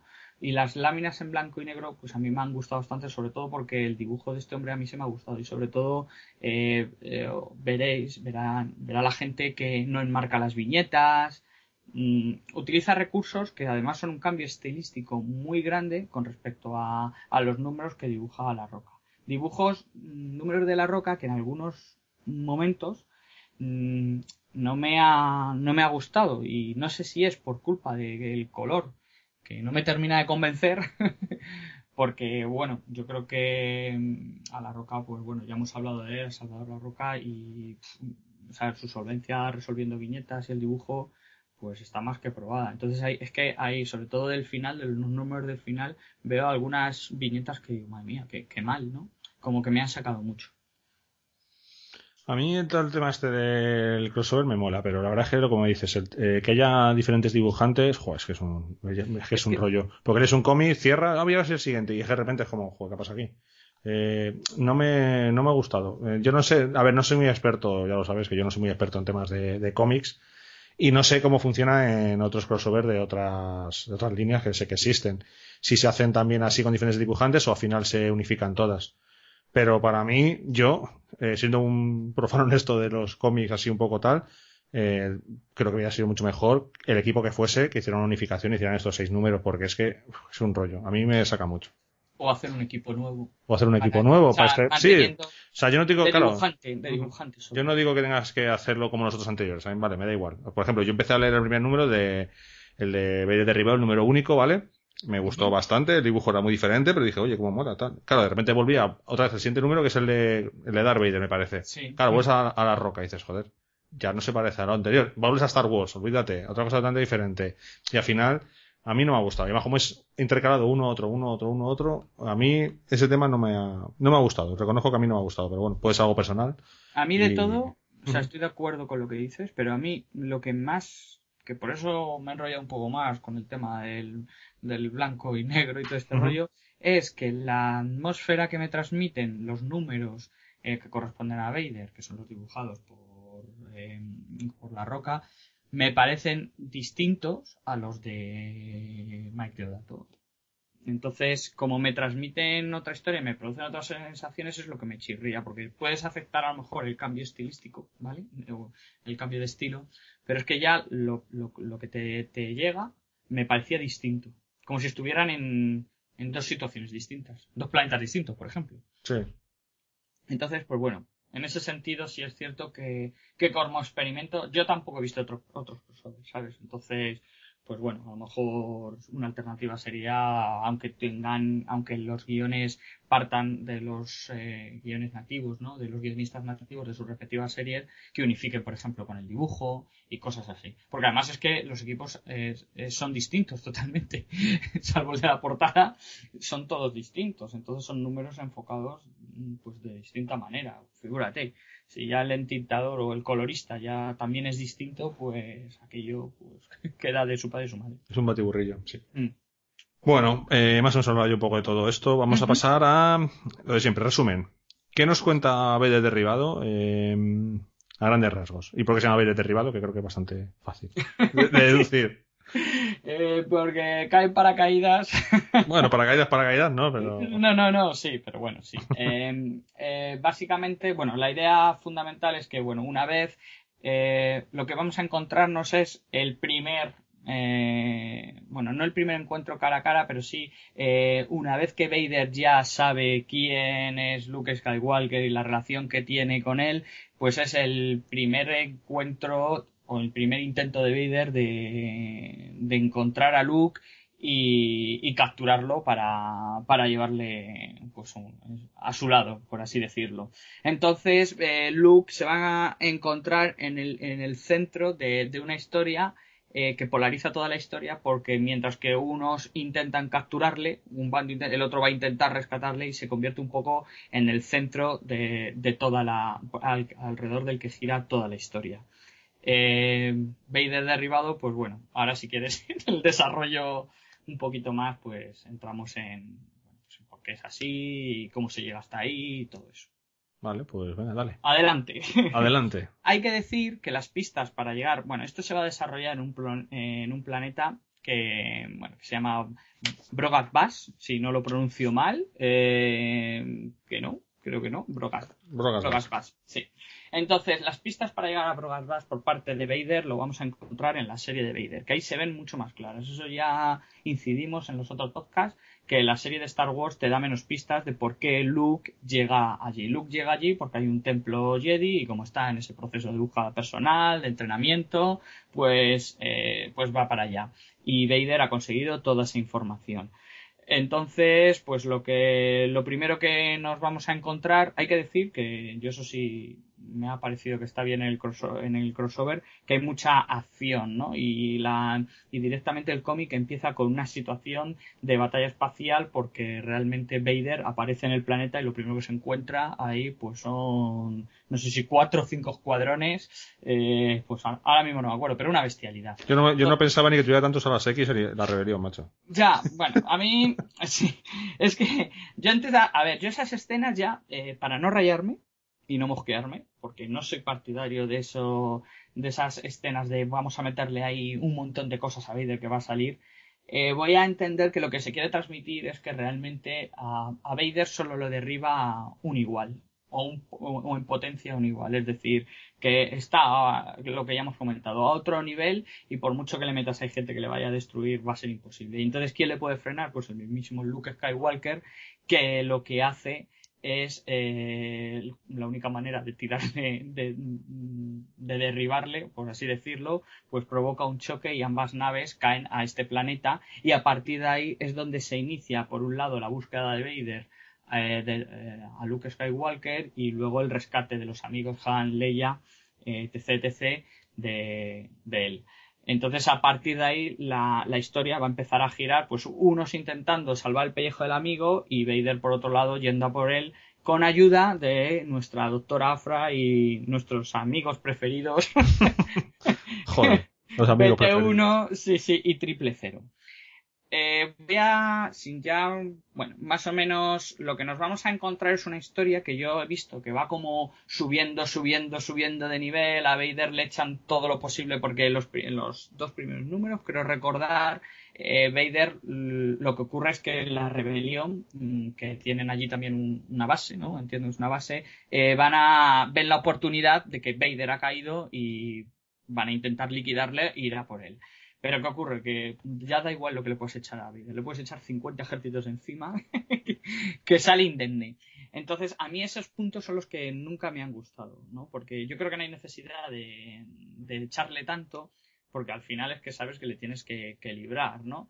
Y ya es que llega un momento en que dices, vale, me lo voy a tomar por, como lo que he comentado, pues alguien de su nivel es el único que le puede derrotar, porque mientras tanto estos Mindundis, por mucho que sean un millón, no van a salir adelante. Entonces, al final, pues bueno, eh, veremos cómo Vader va saliendo de, diversas situaciones, intenta pues ir a la caza de Luke. Como él está entretenido en esta, en esta lucha de él contra todos, eh, será la doctora Afra y nuestros droides preferidos los que intentarán eh, coger a, a Luke Skywalker. La historia, como digo, sube, sube, sube, sube, pero llega un momento en que la realidad es la que es y como todos ya lo hemos dicho 50.000 veces, sabemos quién no va a morir, sabemos todo lo que va a pasar y la historia pues creo que hay que frenarla. Y eso es a mitad del cómic yo lo he notado mucho porque te- se empiezan a enroncar en situaciones incluso algunas veces de humor un poco absurdo, ¿no? Eh, vemos un enfrentamiento face to face de R2 contra su versión satírica, ¿no? De BT1, eh, Triple Cero y C3PO, e incluso la propia doctora Afra, que yo creo, bueno, que la versión femenina, al fin y al cabo, prácticamente de, de Han Solo, ¿no? Que tiene situaciones raras. No sé si te sabes a cuál me refiero, una situación Sí, cómica, sí. Sí, que bueno. Que al final, pues vale, muy, está bien, está graciosa o puede estar interesante, Pero a mí lo que me queda es que el cómic no, no aporta mucho más. Eh, por decir así cosas, bueno, luego ya si vemos algún detalle, anécdota o lo que sea, lo comento. Entonces, al final de esa historia, luego mm, ya en los últimos coletazos del cómic van a sumarse dos invitados más. Si quieres, pues bueno, no los decimos para que el que se me- sumerja en la historia sepa quiénes son, aunque si has seguido la, la continuidad de Vader o de Star Wars, pues enseguida puedes, puedes llegar a deducir quién se va a presentar por allí. Y, y bueno, pues más o menos, bueno, más o menos, todo eso es lo que nos va a contar Vader de Rivada.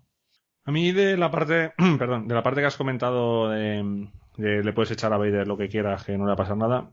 A mí por una parte, esa parte sí me ha gustado un poco, en el sentido de ver realmente un Vader poderoso. Porque es que los primeros números de los cómics de Star Wars, sobre todo de la línea de Star Wars, parecía como un Vader venido a menos, ¿no? Como que era... No te voy a decir que nadie le podía matar, porque evidentemente, como hemos dicho, esto está todo escrito, no se le puede matar, pero como que era demasiado fácil, ¿no? Eh, librarse de él, escaparse de sus garras, ¿no? Eh, me remito a eso, a los primeros números de, de la serie de Star Wars. Aquí, el hecho de verle realmente cómo eh, viene un montón de, bueno, son soldados rasos o lo que tú quieras, y, y se escapa, vale, es un poco exagerado. Eh, por momentos me recuerda, bueno, algunos lo sabrán, de esa serie de animación de Clone Wars, no la que hay, no la gran, la que había, todo el mundo conoce ahora, ¿no? De Filoni, sino la anterior, que eran como de capítulos sueltos, que había una, me acuerdo de, de, de Mass Windu que estaba rodeado de un montón de droides, pero en plan bestialidad, y se los cargaba a todos. Pues esto es algo similar, pero con Darth Vader. Porque llega un momento en el que ves que está totalmente rodeado de gente, y dices, es que solamente por, por abrasión deberían de, Claro, pero es que tiene, algo. Pero tiene bueno. hasta artillería apuntándole. Sí, pesada y tal. Entonces, bueno, a mí me- me gusta un poco en el sentido de que, bueno, ves un Vader realmente poderoso. Eh, igual se han pasado. Pero bueno, por una parte casi prefiero un poquito más de, de Vader poderoso que de Vader Mindundi que para que dejas en mal lugar. Sí que es cierto que he notado lo que tú has dicho. Eh, me da la sensación de que han empezado como muy fuerte, han echado ahí todo lo que tenían y luego han tenido que empezar a recular, a recular, a recular, porque claro, no puedes ni matar a Vader, ni matar a Luke, no puedes matar a Han, no pueden pasar cosas que en teoría contradijan las películas, y entonces el planteamiento me parece muy bueno. De hecho, a mí el primer cómic me gustó bastante. El, el one shot de Vader derribado, lo que es el número independiente, me moló mucho. Y luego cada número que iba pasando me iba gustando un poco menos. Un Sí. poco menos. Y al final los últimos números eh, me- se me hicieron bastante pesadetes. No sé si tú tuviste también la misma Sí, sensación. sí, sí, sí, la misma. La Sobre todo porque al principio tiene mucho protagonismo Vader, la situación de Luke, y me, ves ahí a Leia tal, y bueno, está chulo, pero cuando empezamos ya con los androides, con sus tonterías de los androides de me cambio de color. Pero a ti te gustaban, ¿no? Te A mí me gustan los androides, el punto satírico, pero reconozco, o sea, el punto de hecho que a veces me habían sacado una risa, y aquí también a veces sí. Sí, sí. Pero ya el rollo de mm, me hago pasar por el otro, me pinto, me tal, me quita los brazos. Joder, yo en un momento pensaba que le habían matado a un droide, macho, y estaba todo contento.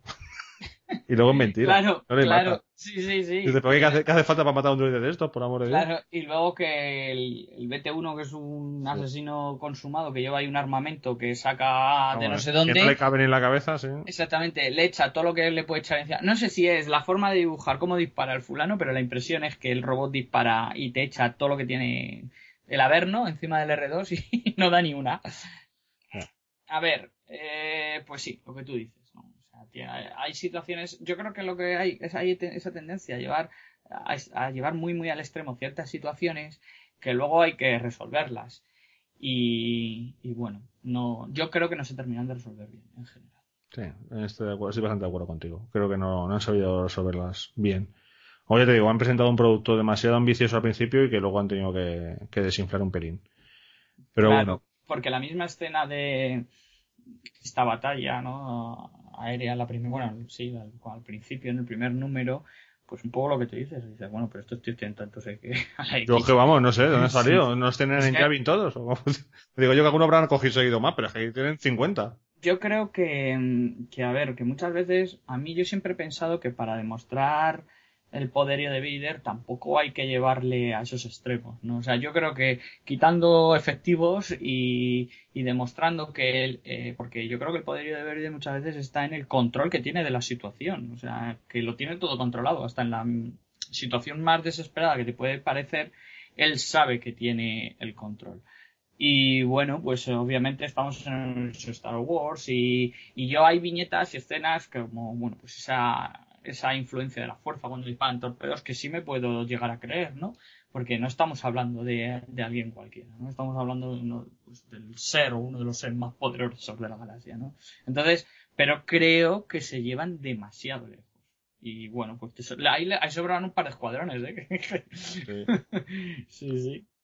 Así Bueno. que bueno. Luego, es es que a veces a mí lo que me, me saca un poco de. Me descoloca un poco de estos cómics en general. Ya te hablo en general un poco de la línea Marvel y sobre todo de Star Wars y Darth Vader, que son líneas más continuistas, ¿no? Hmm. Es que a veces no sé cómo tomármelo. O sea, hay veces que digo, venga, son cómics que tienes que tomártelos como si fuesen cómics eh, adolescentes, vamos a llamarlo así, por decir de una manera, ¿vale? Un cómics un poquito más simples, dedicado a un público mucho más juvenil, que no, no muy sesudo. Y no quiero insultar a nadie, simplemente me refiero mucho más ligeritos, ¿vale? Eh, y entonces dice, bueno, pues está orientado no te dice para críos, pero bueno, para gente tal. Y de repente te ves viñetas bastante oscuras, ¿no? Hay tíos ahí muertos ahí volando en el espacio y tal, y dices, joder, pues esto tampoco es como para un público muy juvenil, entre comillas, ¿no? Que aquí tampoco nadie se va a asustar a esta altura de la película, pero te dices, esto está orientado un poco más para adultos. Pero claro, dices, es que el guion no es para adultos. Entonces, a veces no sé muy bien cómo situarme. No sé si te pasa esta sensación o es cosa mía simplemente. Yo esa no la tengo. esa no la tengo. Pero eh, sí empiezo a notar, o, o es la impresión, que mm, es como que me da, me da la sensación de que los guionistas al final están muy encorsetados con todo lo que ocurre en las películas. Entonces no puedes hacer tanto que para que no chirríe y contradiga nada de lo que de lo que es canon o lo que ocurre en las películas y hay que llegar. Entonces, yo creo que es un camino complicado. Pero bueno, también se pueden hacer cosas, ¿sabes? O sea, hay muchos, hay muchos huecos entre películas que se puede rellenar con todo este tipo de productos sin forzar situaciones. O sea, ya tenemos otro encuentro también en el cómic entre Leia y, y Vader. Vader. ahí, Sí. sí, sí, bueno, Betty, te voy a dejar por ahora, ¿no? Que le dice algo así, dice, bueno, tengo otros objetivos. Y bueno, eh, sí es cierto que, a ver, cuando empieza el Imperio contraataca, Darth Vader sabe quién es Luke Skywalker y está en plena caza. O sea que está bien que nos cuenten cómo se, a mí esa parte al final sí me ha gustado, pues cómo me enter, cómo se ha enterado, cómo la ha ido investigando, todo eso me parece que está bien, pero entre medias te meten situaciones que no, bueno, que eso a lo mejor sí también es un poco lo que tú dices, ¿no? Pero a mí me da la impresión de que la libertad creativa llega hasta cierto punto, porque llega un momento en que dices, no, pues es que no, no puedo llegar a más. Bueno, con este realmente se- dicen, o eso dijeron, que cuando hicieron ver, ver derribar se dieron cuenta de que no podían alargar mucho más la parte de Vader, digamos, sin meterse en el episodio 5, entiendo, Claro. y que tenían que poner fin a Vader y por eso se anunció que el 25 sería el último número de, de Darth Vader. Se supone que el punto en el que ellos se dieron cuenta de esto, según han dicho los propios, eh, no me acuerdo quién fue, pero vamos, gente de, de Marvel, fue en este Vader derribado. Entonces igual ellos también les pasó eso, ¿no? Se dieron cuenta de repente de que ya no podían mm, dar más vueltas, porque es que tampoco puedes hacer 20 encuentros entre Luke Skywalker y Darth Vader. Claro, tampoco puedes hacerle a- ahora a Darth Vader que se ponga a buscar tonterías por el espacio. Entonces llega un punto en el que no te da para más. Tú te ves el Imperio contraataca y te quedan, que pueden quedar las dudas de cómo Luke se, cómo Darth Vader sabe que Luke Skywalker eh, es el que voló la estrella de la muerte y luego ya con la famosa frase cómo sabe que es o cómo compró, bueno, la identidad por el apellido y tal, pero cómo has llegado a todo eso. Y luego ya, a partir de ahí, ¿qué curiosidades puedes tener? Pues la famosa referencia de, de Han Solo cuando dice que el cazarrecompensas este de Ormantel, pues un poco la, la vida que han llevado, pues a lo mejor hasta lle- llegar hasta Hot, ¿no? Que pre- sería previsible que la serie de Star Wars no, no lo contaran. Pero eso tiene fecha de caducidad. O sea, ese, ese periodo de tiempo, y no es tanto, ¿eh? No, no es tanto. no es No, tanto. no, no es tanto por eso. Entonces, pues bueno, sí. Es lo que tú dices. Bueno, em, ¿qué te pareció el enfrentamiento final, sin decir que, bueno, no hace falta decir quiénes son, entre Darth Vader y el otro personaje a lucha de sable láser? Eh, ido ahí, eh, a hueso. Sí, sí, pues una mierda. Pero bueno, nada, es que tenía que haber hecho pipi, anda, quita pipielo. Y... Claro, es que llega un punto, a mí eso me, me saca mucho, porque dices, tío, vamos a ver, ese tío se ha cargado de reventar no sé cuántos millones de gente Eso. ahí, que no es capaz de matarle, y este tío le va a poner en apuro, venga, por amor de Dios. Si es que Claro. no, no tenía ni que acercarse, le hacía eso con el puño y le estrujaba las partes. Claro, exactamente. Ah, no, no Es sé. En la primera pasada del primer cómic se carga un escuadrón entero. Cito textualmente casi, casi. Y llega este, pues diría, ¿y este quién es? Ah, Piltrafilla, venga, clic. Bueno. Haces así con dos dedos y ya está. Si es Claro. que no hay más. O sea, no hay más. Pero bueno. En fin. No te creas que, bueno, luego también que lo quería comentar, no sé si hay un momento en el que, bueno, Chewbacca se nos enfrenta a Triple Cero y tiene, bueno, un- un- una de las cosas que le hace, si no quieres que lo digamos, no sé si es un poco como guiño a, Sí, al sí. comentario. Yo creo que sí, ¿no? Que está guiño. bien, ¿no? Porque Sí. ves a, a mí, ves, a mí hay, de eso me, me ha gustado ver a un Chewbacca enfurecido. Y luego el, el otro encuentro que tiene también me parece que, que está muy bien. Ahí, de los titanes. Sí, está bastante chulo. Esa parte no está mal. Esa, A ver, si, no, si el cómic, a ver, a veces me da la sensación de que somos un poco demasiado negativos. El cómic tiene momentos que están bien. Lo que pasa es que cuando te, es una cosa que, te, que tiene tan buena pinta y que empieza tan bien, a mí el hecho que luego se me va desinflando es lo que me, me fastidia, me da el doble de rabia, porque si empiezas en un plano medio, pues bueno, me espero una, me- una cosa media, pero si empiezas, ya digo, a mí me gustó mucho el primer número. Y de repente eh, pues fue como un quiero y no puedo. Entonces eso es lo que me da rabia. Pero vamos, es cierto que tiene momentos interesantes, Sí. diálogos chulos, eh, los dibujos están bastante bien, aunque bueno, tienes que abstraerte un poco de ese cambio de, de artistas. Y luego también es cierto que hay algunas partes totalmente prescindibles. Pero bueno, eso ya. no voy a Sí, hay, hay algunas. A ver, que es lo que dices. O sea, yo, yo lo que pasa es que empiezo muchas veces los arcos argumentales, los arcos argumentales, y digo, a ver qué me van a contar, que me aporte, siempre, a lo mejor es un poco repetitivo, algo nuevo, ¿vale? Algo que no conozca, algo que me complete, pues alguna laguna que tengo yo o ese vacío que tengo de que me gustaría saber qué, qué, qué ha pasado, ¿no? Y a lo mejor pongo muchas expectativas en algo que no voy a obtener, ¿no? Y si, si a ti te dicen desde el principio, el que esté escuchando esto, si ya desde el principio sabe pues lo que se va a encontrar, pues a lo mejor lo disfruta más, ¿no? Incluso mm, yo lo dije en el anterior que estuvimos viendo, eh, disfruté más en segunda lectura. ¿Por qué? Pues bueno, pues a lo mejor pasada la decepción inicial de que no, a lo mejor no me he encontrado porque he querido presuponer lo que me quiero encontrar, pues lo lees de otra forma, lo enfocas de otra forma, oye, sabes que a lo mejor hay que tomárselo así. Insisto, yo echo de menos una gran obra de Star Wars en el cómic. O sea que, pero bueno, de momento parece que se nos niega. De momento no, no hay suerte. No hay Algún día. Algún día. Muy bien, César. Pues no sé si quieres eh, comentar algo más. Tampoco, eh, como siempre, como no queremos entrar en spoilers, tampoco podemos entrar en muchos detalles. Pero bueno, yo creo que hemos contado cosas. La gente ya más o menos sabe qué se va a encontrar en este Vader derribado, un poco eh, qué personaje se va a encontrar, cómo funciona la situación, cómo se origina este Vader derribado, que realmente se llama derribado porque Vader es derribado. O sea. Exactamente, eso es. Y, y nada, una cosa, me acuerdo, una, creo que te lo pasé hace tiempo. No sé si te acuerdas que te, te pasé por WhatsApp una cosa que me llegó, que era número de muertes de Darth Vader en los diferentes arcos argumentales de Vader, ¿te acuerdas? Pues y no. salía, era una imagen que salía, número de personas que ha matado Vader en el arco argumental, en el primer arco argumental. Y eran tres. Y cazas derribados, uno o así, ¿no? Segundo, em, cuatro y no sé qué, y de repente la vez de derribado y salía ahí mogollón de gente decía, joder, eso debe ser una masacre, claro, luego lo entiendes. Sí, sí. sí. Realmente lo es, pero Luego- no, de- no de la forma que yo esperaba. Ya, ya, no, es que, bueno, en los primeros números la gente lo va a comprobar. Luego también me gustaría ver cómo, bueno, que ya lo sé, pero bueno.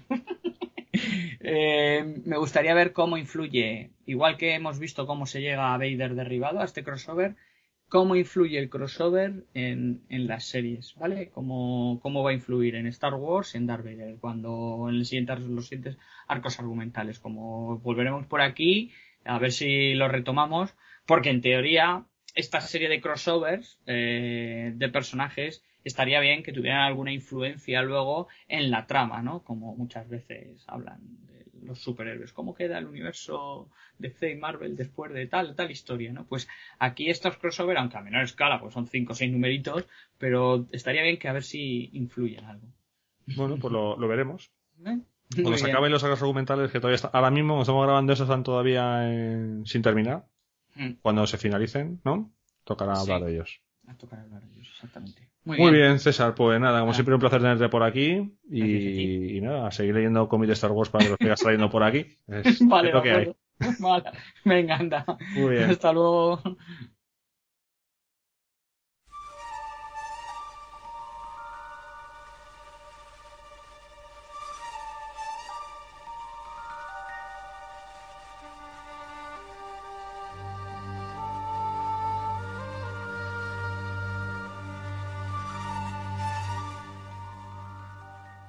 Hola a todos y bienvenidos a esta segunda entrega de los diarios del viejo Ben Kenobi. Como ya os anticipé en la reseña anterior, el número 15 de la serie regular de Star Wars sería la, segunda entrega de las aventuras de Obi-Wan Kenobi en Tatooine en su labor de, de vigilancia y protección eh, con el joven Luke Skywalker. Mientras que la primera entrega incidía más en bueno pues el conflicto y el dilema moral que se estaba presentando ante Obi-Wan Kenobi debido a que bueno una gran sequía en el planeta estaba provocando pues muchas penurias entre la población y detrás pues había todo un, clan mafioso al mando de Jabba Hutt que intentaba controlar los pocos recursos que les quedaba. Entonces eh, bueno pues Obi-Wan Kenobi se veía obligado a mirar hacia otro lado a no sacar a la luz todas sus habilidades para no llamar la atención y no desviarse del objetivo de su misión que es proteger a, a Lu. En este número, aunque toda esa trama va a tener continuidad porque allá va eh, el Hat, no se le ha olvidado que hubo una persona que interfirió en sus asuntos, eh, es cierto que la historia va a empezar a enfocarse más al desarrollo de las habilidades que tiene Luke Skywalker. Habilidades que Luke Skywalker todavía ni siquiera es, es consciente, ¿no? Le vamos a ver eh, pilotar temerariamente el famoso T-16, eh, llegar al límite y en ese sentido eh, Obi-Wan Kenobi que está detrás mm, de todo eso siempre observando se da cuenta del potencial que va a tener incluso que mm, por mucho que pensara su antiguo maestro Qui-Gon Jinn que el elegido era Anakin Skywalker Luke verdaderamente presentaba todas las papeletas para ser un gran Jedi y posiblemente sería pues e, esa salvación eh, para la galaxia que, que, bueno que Yoda y, y el mismo Obi-Wan Kenobi habían depositado las esperanzas como segunda trama y me parece muy importante para hacer un buen dibujo ¿no? de la situación en, la que está allí Obi-Wan Kenobi se nos va a mostrar eh, la relación conflictiva y, y, difícil que va a tener el propio Obi-Wan con Owen Lars Owen Lars en ningún momento va a querer dejar que, que el maestro Jedi se acerque a Luke por supuestísimo que no le que no le enseñe nada de todas sus sus habilidades o de las que pudiera tener e incluso bueno pues eh, hay una conversación muy buena que le hacen reflexionar y volver a, a, a pensar ¿no? en su papel en todo esto. Eh, la verdad es que es un número que a mí me ha parecido bastante entretenido. Me está gustando porque, bueno, como he comentado en otras ocasiones, me ayuda ¿no? a completar eh, algo que era un vacío que, que teníamos eh, acerca de, de, todo lo que había mm, pasado eh, con respecto a la infancia y al periodo en el que Obi-Wan Kenobi había estado allí en Tatooine junto con Luke, ¿no? Entonces yo creo que se está completando una buena historia, esperemos que siga así, el próximo número, la próxima grapa en la que veremos cómo continúan eh, esto, este diario del viejo Ben Kenobi es el número 20 y bueno, la verdad es que luego visto todo en conjunto, como digo, si continúan por esta línea, creo que, puede crear una, una, gran historia. Decir que la historia transcurre un año después de los acontecimientos narrados en, en la primera entrega y bueno, pues destacar la aparición de, bueno, pues algún viejo conocido y amigo del Skywalker. Y un final con otro viejo conocido, esta vez más reciente y si eres seguidor de la serie de Star Wars o la de Darth Vader, eh, bueno, pues os sorprenderá y bueno, la verdad es que te deja ahí con la miel en los labios para saber qué va a pasar en el futuro. En el apartado técnico, Jason Aaron continúa guionizando todo, toda, esta, toda esta historia en el apartado gráfico tenemos a Mike Mayhew, que me gustaría destacar porque la calidad del dibujo que nos presenta es brutal, su estilo es de estos de hiperrealista o, o fotorrealista y la verdad es que tiene viñetas que son una auténtica pasada, auténticas postales que algunas veces incluso te lleva en un vistazo rápido a la confusión de que piensas que, es una foto verdaderamente. La verdad es que, que bueno, en ese sentido está muy muy currado. Algunas veces me planteo si este tipo de dibujantes encargan ya la serie regular de Star Wars porque creo que se, lo merecería. No sé si al final es tan fácil no mantener ese nivel a lo largo de, de una serie con más números, pero desde luego la calidad me ha parecido extraordinaria. Hay que decir que Mike Mayhew ya ha intervenido en productos de Star Wars en esta etapa de Marvel, tiene algunas portadas alternativas, pues desde el número 3 de Lando a pasando por Vader derribado, que también eh, vais a oír la reseña en este podcast, eh, algún número de, de Star Wars eh, de serie regular, le vamos a ver también en el futuro en la adaptación al cómic de la película del despertar de la fuerza. Como dibujante le volveremos a ver en el número 20, ¿no? que será la tercera entrega de los diarios del viejo Ben Kenobi. Eh, también participa en la serie regular como entintador. La verdad es que, bueno, pues está bastante activo, ¿no? Eh, es una pena que aquí en España pues no nos lleguen como tal todas esas portadas eh, alternativas. También hay que reconocer que, bueno, que el mercado americano funciona de otra forma y hay mercado, no, no posiblemente como, como ocurre aquí sí me gustaría reseñar otro cómic que, que tiene en la etapa anterior, en la de Dark Horse, que se llama The Star Wars. Y quiero recalcarlo de The Star Wars en inglés porque el cómic, si lo queréis buscar, eh, es así. Y es una versión de Star Wars basada en los borradores iniciales o los primeros borradores que tenía George Lucas sobre, sobre la saga. Es un cómic que queremos traer aquí. Todavía, vamos, estamos viendo Ricardo y yo cómo, cómo podemos hacerlo, si bien cómo pues dedicarle una sección del podcast en un momento determinado o bien en forma de reseña como la que estoy haciendo ahora, pero sí me gustaría traerla y si podéis haceros con él porque es bastante interesante, sobre todo no tanto en sí por el hecho de que, bueno, sea una historia conclusiva, sino por eh, cómo evolucionan las ideas, en este caso las de George Lucas, cómo unos personajes pasan a llamarse una forma, cómo determinados objetos o determinadas cosas que luego hemos visto en la película de una manera inicialmente eran de otra, y a mí esos procesos siempre me han parecido muy interesantes. Obviamente la calidad del dibujo también es impresionante y yo creo que es un documento que puede merecer la pena acercarnos a él. Poco más, no me enrollo, os dejo con el podcast, espero que os haya gustado y nos vemos en la siguiente entrega. Un saludo.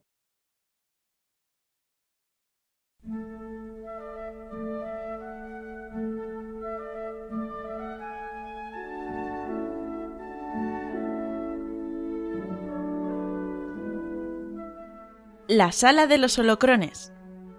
La sección de relatos de Rojo 5. Relato Blade Squadron. Autores David J. Williams y Mark S. Williams. Publicado originalmente en el Star Wars Insider 150 en junio de 2014. Se sitúa cuatro años después de la batalla de Yavin. Segunda parte.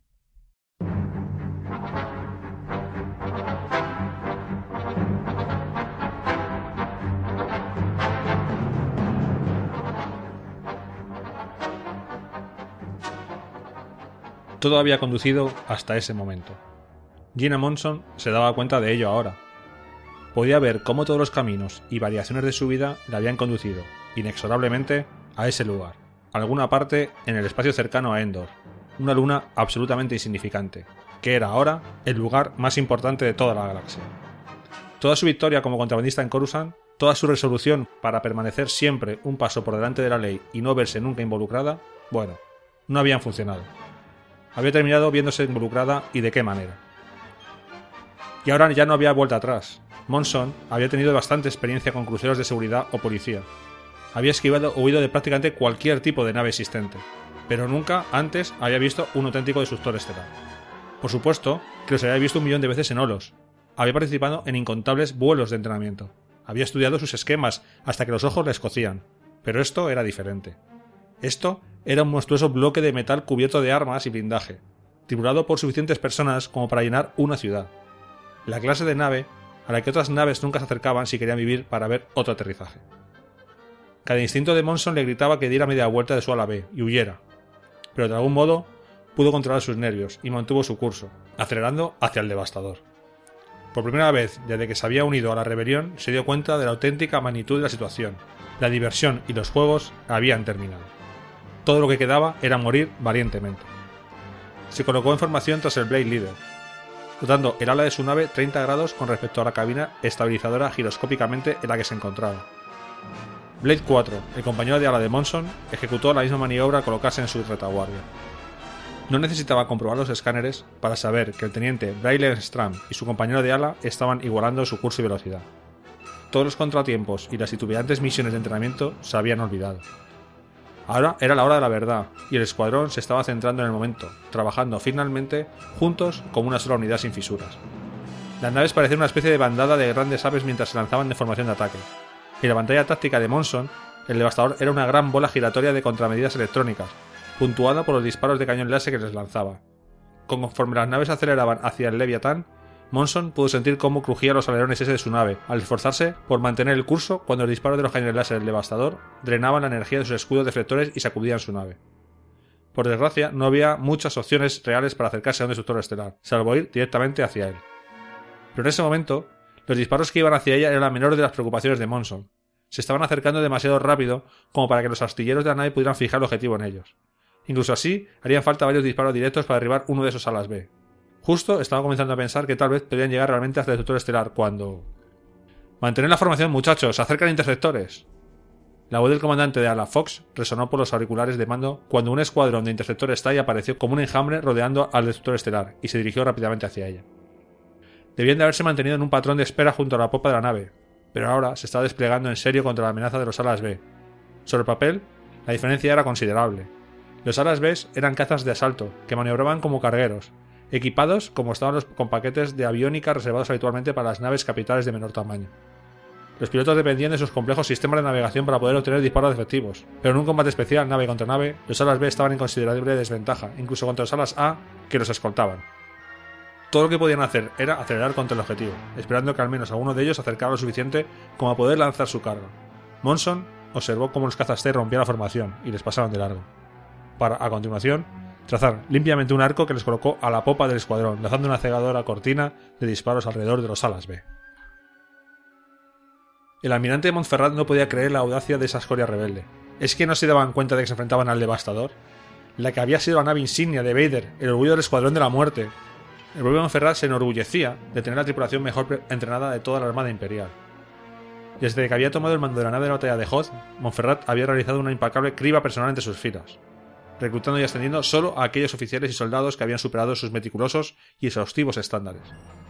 Y aunque personalmente encontraba desagradable el comandante de cazas Grad, no cabía la menor duda de que sus capacidades como piloto de caza casi eran comparables al del propio Darth Vader. Varias naves rebeldes ya habían sido destruidas, el resto estaba recibiendo fuego pesado de los interceptores TIE. En este punto, la mayoría de pilotos en su sano juicio había abandonado su ataque para ocuparse de sus perseguidores. Pero los rebeldes esperaron hasta que estuvieran bien dentro de la cobertura del flanco del devastador para, ellos también, ejecutar un giro a toda velocidad, asegurándose de que el combate nave contra nave su siguiente tuviera lugar en las incómodas proximidades de la monolítica nave. Y el irracional factor humano no terminaba ahí. Monferrat observó como un único ala B daba la vuelta en espiral, directamente hacia el corazón del escuadrón de, Gra- de Grad. El piloto sabía perfectamente lo que estaba haciendo, ganar tiempo para sus camaradas. Un piloto Tai fue tomado por sorpresa y murió bajo una salva de fuegos láser de los cañones cuádruples de los alas B antes de poder saber qué le estaba golpeando. El piloto rebelde disminuyó entonces su golpe de velocidad, permitiendo que dos interceptores TIE le rebasaran, y luego los acribilló con certeros disparos de los cañones iónicos de su nave. Podía haberse notado un cuarto de derribo si Grad no hubiera comenzado a disparar continuamente sobre ala B, haciéndole saltar en pedazos. Montferrat se volvió furioso hacia uno de los oficiales artilleros que había seguido disparando sobre el combate espacial, impactando en uno de los alas B, pero que casi había golpeado a un par de los interceptores TIE. ¡Alto el fuego, idiota! ¡Vas a dar a nuestros propios pilotos! La sangre se retiró del rostro oficial artillero. Dejó de disparar mientras Montferrat se volvió hacia la pantalla táctica, analizando las posiciones de la flota de la batalla mayor que tenía lugar a su alrededor. Timonel, cambia el rumbo a 6 grados. Manténganos fuera de la fuerza de ataque rebelde y de la estrella de la muerte. Asegurémonos de que ninguna de sus naves alcance la estación. El comandante Grad no pudo evitar esbozar una sonrisa macabra al centrarse en otro a la vez. Presa del pánico, el piloto rebelde trataba de realizar maniobras evasivas erráticas. La sonrisa de Grad se intensificó cuando cayó tras él y voló por los aires el sistema de motores cuádruple del caza con un solo disparo. Ni siquiera se molestó en mirar cómo el caza se desintegraba mientras pasaba a su lado. En la mente de Grad no cabía duda de que los pilotos rebeldes eran muy inferiores, si no directamente incompetentes. Había escuchado hablar mucho acerca de los alas B antes de esta batalla, de cómo suponían un peligro sin precedentes para los destructores estelares, si tenían suficiente espacio para maniobrar y desplegar su armamento. Pero Grad no tenía intención de dejarles ese espacio. Tampoco es que importara ya. Independientemente de las especificaciones de los alas B, Grad siempre había puesto más fe en el hombre que en la máquina. Aunque habría sido el primero en admitir que esa era una frase de doble filo. Le fastidiaba sobremanera que el piloto más famoso de la galaxia fuera un granjero de, 20 de veintipocos años que de alguna forma había sido capaz de hacer saltar por los aires la primera estrella de la muerte. Pero a veces, la suerte era una dama caprichosa. Por desgracia, las esperanzas secretas de Grat Abelgaba de acabar con la leyenda de Skywalker en un glorioso encuentro nave contra nave habían sido barridas cuando supo que el mismo emperador había enviado a Darth Vader para que le llevara al muchacho con vida. Grat tendría que compensar la oportunidad perdida matando a tantos pilotos rebeldes como pudiera. Se dio cuenta de que quien quisiera que estuviese dirigiendo la ala de pilotos rebeldes tenía cierta experiencia de combate. Eso iba a hacer que la caza fuera aún más satisfactoria. Comprobó su escáner, buscando el caza que recibiera la mayor cantidad de tráfico de comunicaciones. Era un viejo truco que usaba para encontrar al líder de la, del ala enemiga. La táctica no le falló. Uno de los alas de escolta se iluminó en la pantalla y Grat lo fijó en su ordenador de objetivo. ¡Separaos, separaos! exclamó Fox por el comunicador. El escuadrón bastardo rompió la formación varios miles de metros sobre la parte superior del devastador y entabló combate nave contra nave. Un furioso enjambre de interceptores TIE, alas A y alas B, zumbando alrededor de la gigantesca nave. Solo hicieron falta segundos para que las cosas fueran de mal en peor. Los escáneres de alto alcance de Fox detectaron una gran acumulación de electromagnética alrededor de la nueva estrella de la muerte. Antes de poder siquiera pensar en qué podía estar haciendo la estación, un brillante rayo de luz verde surgió de su cañón radial e incineró por completo un crucero rebelde. La estación estaba operativa. Las voces del almirante Alvar y del general Carl Risan resonaron por el comunicador general de la flota, ordenando que las flotas rebeldes se enfrentaran a los destructores estelares. Pero Fox tenía en sus manos problemas más inmediatos, como no menos de tres interceptores a su estela y dos más que se acercaban a él desde el horizonte. Le habían identificado como líder e iban a tratar de atacarle con fuerza. Fox redujo drásticamente la velocidad, esquivando sus disparos de los interceptores que llevaban a cola. Uno de ellos lo esquivó pasando a su lado con toda velocidad, formando una de las naves que llegaban desde esa dirección a virar para evitar una colisión. Mientras el caza fallaba su disparo, Blade One, el compañero de ala de Fox, consiguió lanzar una ráfaga de fuego, arrancando de cuajo una de las alas de la nave, haciendo que saliera girando fuera de control y chocara contra otro interceptor. Pero el triunfo de Blade One fue breve cuando dos de los interceptores le atraparon en un fuego cruzado, acabando con él tan rápidamente que probablemente nunca llegó a saber que le había golpeado. El interceptor restante igualó la velocidad de Fox, siguiendo sobre él a pesar del ondulante patrón de vuelo de Fox. Fox apretó los dientes y se inclinó sobre los mandos. Muy bien, ¿quieres jugar? Veamos lo bueno que eres, realmente. Y realizó un brusco giro cerrado, lanzando la nave en una serie de maniobras mareantes. Pero el interceptor igualó sus movimientos, acercándose incluso más, llenando la pantalla de Fox con la luminosa sombra de su rival. Sus sensores mostraron que los láseres delanteros se estaban cargando para asestar el golpe final. Grad sonrió mientras su ordenador de objetivos se centró en el ala A. El panel se iluminó de verde y en lanzó una cortina de fuego desde los cañones láser del interceptor, primero chocando contra los fuertes escudos del ala A, pero consiguiéndolos atravesar rápidamente. Partes de la nave rebelde comenzaron a arder. Grad estaba asombrado por la cantidad de daño que su presa era capaz de recibir mientras todavía permanecía operativa. Incluso entonces Grad necesitaba toda su concentración para seguir las maniobras evasivas del piloto rebelde. Los primeros días de la rebelión, Grad había llegado a quedar impresionado por los intuitivos pilotos de caza que compensaban la falta de pericia con pura audacia y fuerza de voluntad. Ahora había matado a demasiados de ellos para dar algo de crédito a su poco ortodoxo pilotaje, motivo por el cual lo que pasó a continuación le tomó totalmente por sorpresa. En el último segundo posible, Fox puso su ala boca abajo, tirando de la palanca y efectuando por debajo del interceptor atacante un barril que hizo que su nave sufriera bajo las fuerzas gravitatorias. El piloto imperial renunció a la ventaja de la persecución para poder realizar su disparo final, consiguiendo un impacto directo sobre los sistemas de motores del ala A, lo que, para sorpresa del interceptor TIE, no dio como resultado un impacto fatal. Probablemente murió preguntándose el por qué cuando Fox salió del barril detrás de él y le hizo volar en pedazos. Pero Fox no tuvo tiempo de saborear el triunfo. Su campo de visión destellaba en rojo por todas las luces de emergencia de su cabina, y fue vagamente consciente de que estaba escupiendo sangre. Abrió su canal de comunicaciones. Blade líder al grupo. Si conseguís pasar a la pantalla de cazas, ejecutar la misión primaria. Cambio y corto. Stram vio con la nave del Blade líder se apartaba en espiral del ataque, obviamente tratando de mantener el control. Hasta aquí ha llegado, Fox pensó. No había tiempo para pensar si su líder sobreviviría o no. Solo era un factor más en el caos de la batalla mientras trataba de iniciar un ataque en medio del combate espacial. Pero los gritos histéricos de su auricular no ayudaban. ¡Demasiados cazas Time! ¡Tenemos que salir de aquí! Negativo, Blade 4, dijo Stram. Mantener los comunicadores libres de cháchara. Su ordenador de ataque le dijo que Blade 3 y Blade 4 estaban con él dentro de la cobertura de defensa del destructor, y sabía que las naves estarían sincronizando su sistema de control de disparo, coordinando automáticamente un ataque conjunto con fuego láser y munición de protones. Supongo que tiene datos de ataque listos, ¿verdad, Blade 3? Lo hago tan rápido como puedo, dijo Monson. Se enfrentaba a una distracción considerable. A pesar de la muerte de su comandante de ala, los interceptores TIE estaban redoblando la furia de su ataque. Podía ver sus luces brillantes mientras maniobraban para colocarse tras los cazas rebeldes. Entonces Stram se separó de la formación de ataque y dio media vuelta a su nave para enfrentarse a los cazas que le precisaban la cola. Consigue los datos de ataque, yo los retendré. Monson se mordió el labio. No podría preocuparse por Stram. Él sabía lo que estaba haciendo, o eso esperaba. La pantalla táctica ocupaba todo el sistema y era una red de luces e indicadores multicolores parpadeantes que mostraban desde la órbita superior de Endor hasta la titánica batalla que estaba teniendo lugar entre las dos flotas y la nueva estrella de la muerte. Era un lugar adecuado para un final de la rebelión. Y aún así, a pesar de su satisfacción, Montferrat se sentía avergonzado de que su propia contribución a ello no hubiera sido absolutamente perfecta. Solo podía sorprenderse por el nivel de incompetencia que había mostrado Grad. No solo su arrogancia había conseguido que le mataran, sino que de hecho había acrecentado la anteriormente minúscula amenaza que los cazas rebeldes suponían para el devastador. Pero no estaba preocupado, aún no, al menos. Control de cazas, informe. Un oficial interior de Roto Ceniciento se acercó un paso. El número de rebeldes se ha reducido a menos de media docena de naves, señor. ¿Y nuestra pantalla de cazas? Nuestra cubierta de vuelo ha recibido grandes daños y no podemos lanzar o recuperar ningún interceptor más. ¿Debo comunicarme con alguna otra nave para pedir apoyo de cazas? Montferrat ofreció al oficial una mirada gélida. Todos los demás están un poco ocupados. Configuren todas las baterías de armamento para fuego a corta distancia y abran fuego a discreción. Monson tenía un plan. No era gran cosa, pero era lo mejor que el ordenador de su nave podía hacer en un tiempo tan limitado. Sus sistemas de navegación calcularon los ángulos, encontrando la ruta a través de la, parrilla de defensa electrónica del devastador. Tecleó rápidamente el nuevo vector de ataque y pulsó el botón y pulsó el botón de transmitirlo mientras simultáneamente alineaba los puntos de mira proyectados en el visor integrado de su casco. Su panel se iluminó en verde, indicando que Blade 2 y 4 habían recibido los datos, pero luego súbitamente parpadearon y volvieron a ponerse en amarillo. El sistema de puntería de Blade 4 debía haberse dañado y no podía fijar el objetivo. Realiza tu ordenador de objetivos, Fanti, exclamó Monson por el comunicador. No puedo hacerlo, todo el sistema está destrozado, tendréis que ir sin mí. El escáner de Monson mostraba un interceptor Time maniobrando para apuntar a Blade 4 mientras salía de la formación. Monson maldijo entre dientes, no había nada que pudiera hacer. La pareja de interceptores Tai a su cola la tendrían a tiro en cuestión de segundos. Monson estaba convencida de que su breve carrera como piloto rebelde acabaría en los siguientes disparos. Pero en lugar de ello, ambos interceptores estallaron cuando Blade 2 apareció tras ellos y los eliminó, con disparos limpios y certeros, que solo un experto podía haber conseguido. Los disparos de los TIE acababan de lanzar pasaron rozando a Monson, fallaron por poco y golpearon al destructor estelar, impactando inocuamente en su blindaje. Monson sabía que no debía perder tiempo dando las gracias a Stram. Ambos tiraron de sus palancas, hicieron girar sus alas 180 grados y activaron sus cañones iónicos, dejando sus torpedos de protones y obteniendo impactos directos en los puntos débiles del escudo de navegación del devastador. El hipermotor de la nave estalló, causando una reacción en cadena de explosiones que llevó a la ola de fuego hasta los generadores primarios del destructor estelar.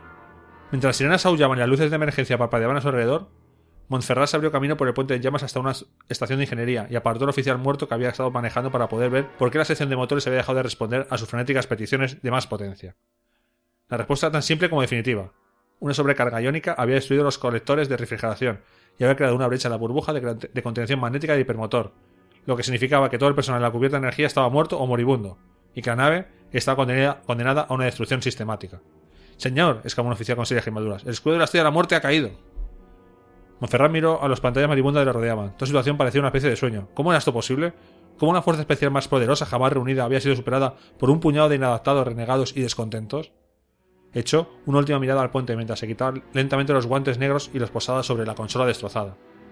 Pudo sentir cómo las planchas del suelo temblaban y por un instante pareció alzarse en el aire cuando la gravedad artificial de la nave se apagó. Se sintió ligero como una pluma y por alguna razón desconocida esa sensación le pareció justa y adecuada. Mientras los alas B de Monson y Strand aceleraban a velocidad máxima, el devastador ardía en su estela. Strand abrió canal de comunicaciones. Blade 2 al almirante Akbar. Camino despejado. Diga al general Carlisian que no tiene más que no tiene más que espacio vacío entre él y la estrella de la muerte. Recibido, Blade 2. Buen trabajo. Strand volvió a cambiar la frecuencia del escuadrón. Blade 2 a todas las unidades supervivientes. Formad a mi alrededor. Esta lucha aún no ha terminado. Pero todo lo que Monson pudo escuchar fue el eco de la estética. Estática que nunca la había hecho sentir tan vacía. Aquí Blade 4. La maltrechada nave de Fanti se unió a la formación. Creo que somos los únicos supervivientes. No lo creas, dijo una voz. Monson y Stan levantaron la mirada para ver el ala A de Fox dirigiéndose hacia ellos. En ese mismo instante el devastador comenzó a explotar tras él, iluminando las naves, una pequeña estrella diurna en los tiros sobre Endor. Pero el júbilo de Monson pronto se apagó cuando sus sensores le dijeron que la nave de Fox estaba sufriendo múltiples fallos críticos de los sistemas. Ejecte, Blade Leader, dijo. Recuperemos su cápsula de escape, salga de ahí ahora mismo. Pero la voz de Fox estaba resignada a lo inevitable. Ya lo he intentado. Los cierres principales están fundidos. No me permiten desengancharme. Mantenga el curso, le interceptaré y... Negativo, Monson. Regrúpese y mantenga formación para ayudar a la flota. Nadie ha cancelado la guerra por mi culpa. Monson dudó. Ya lo has oído, dijo Strand. Su voz flaqueaba. Monson no estaba seguro. Mantuvo firme su nave e igualó su curso con el Strand y Fanti. Los tres alas B viraron hacia el resto de la flota rebelde. La lucha estaba ahora en el apogeo alrededor de la estrella de la muerte. El escudo había caído. y las alas de cazas rebeldes pedían ayuda mientras se lanzaban al ataque de la estación inacabada. Aún había varios destructores estelares tratando de contener la aparentemente inacabable marea de interceptores rebeldes. Monson observó cómo la nave de Fox se desvanecía en sus pantallas traseras. Ante ella se encontraba la estrella del amor.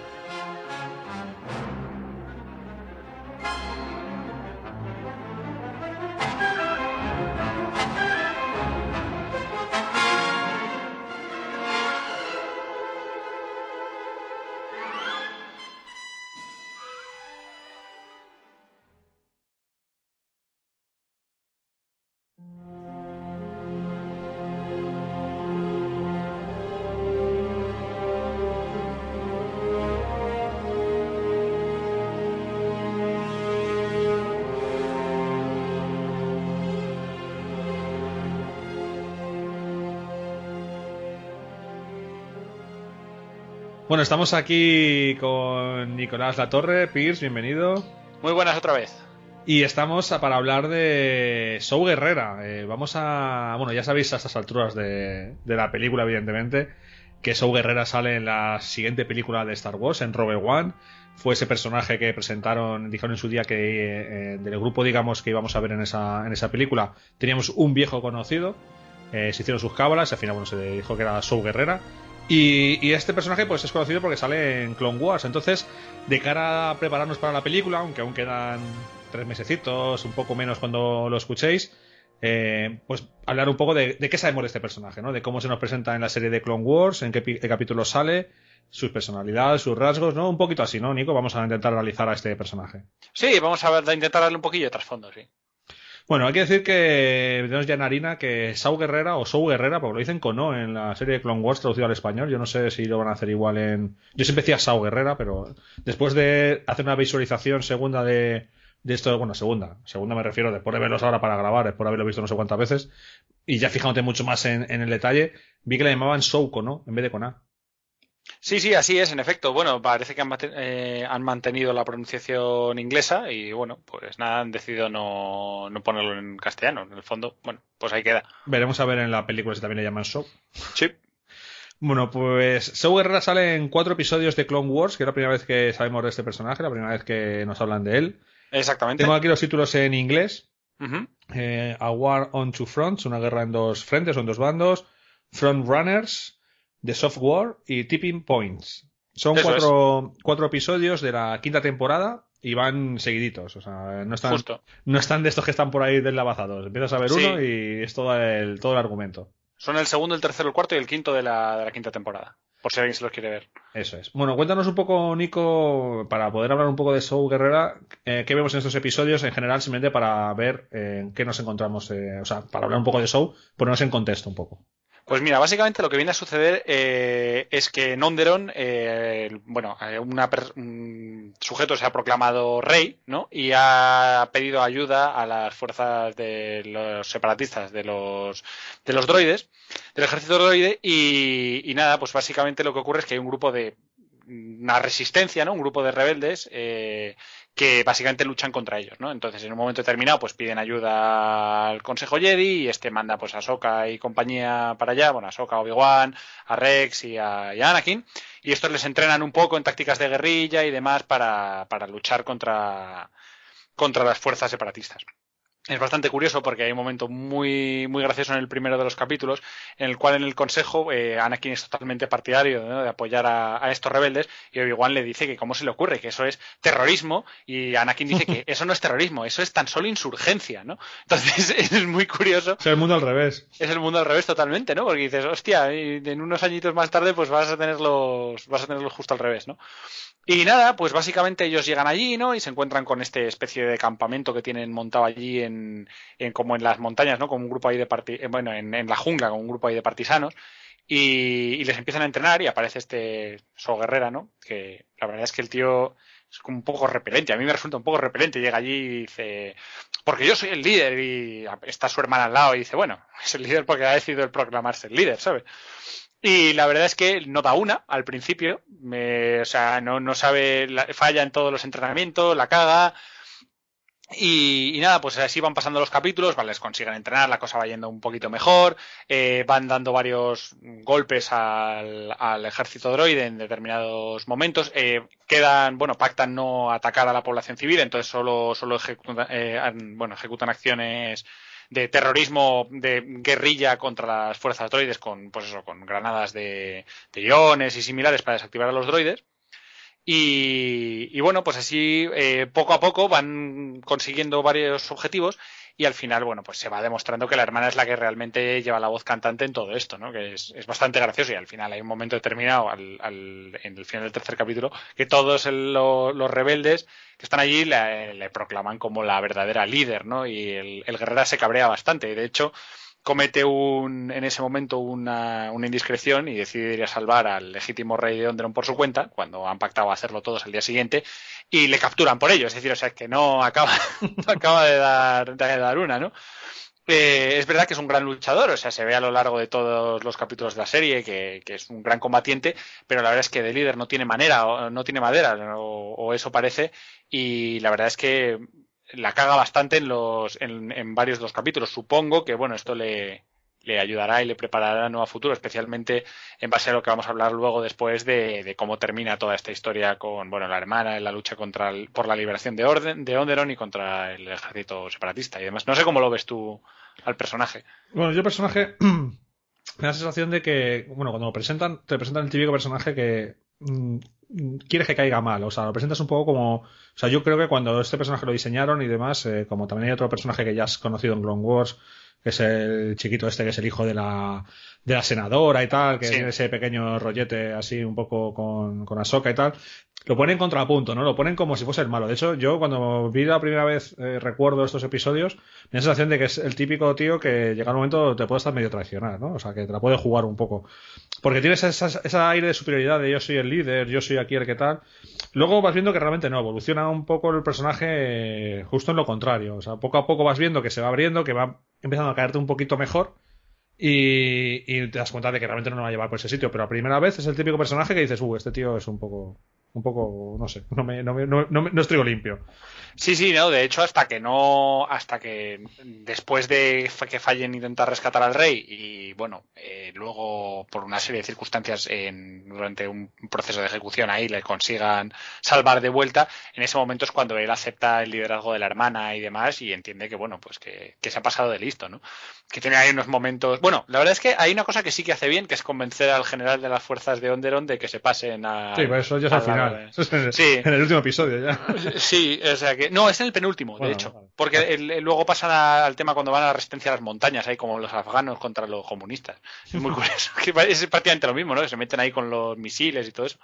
Pero. mm, Pero sí, es, es, o sea, es un personaje que, bueno, que eso, que, que va de, como has dicho tú, de menos a más.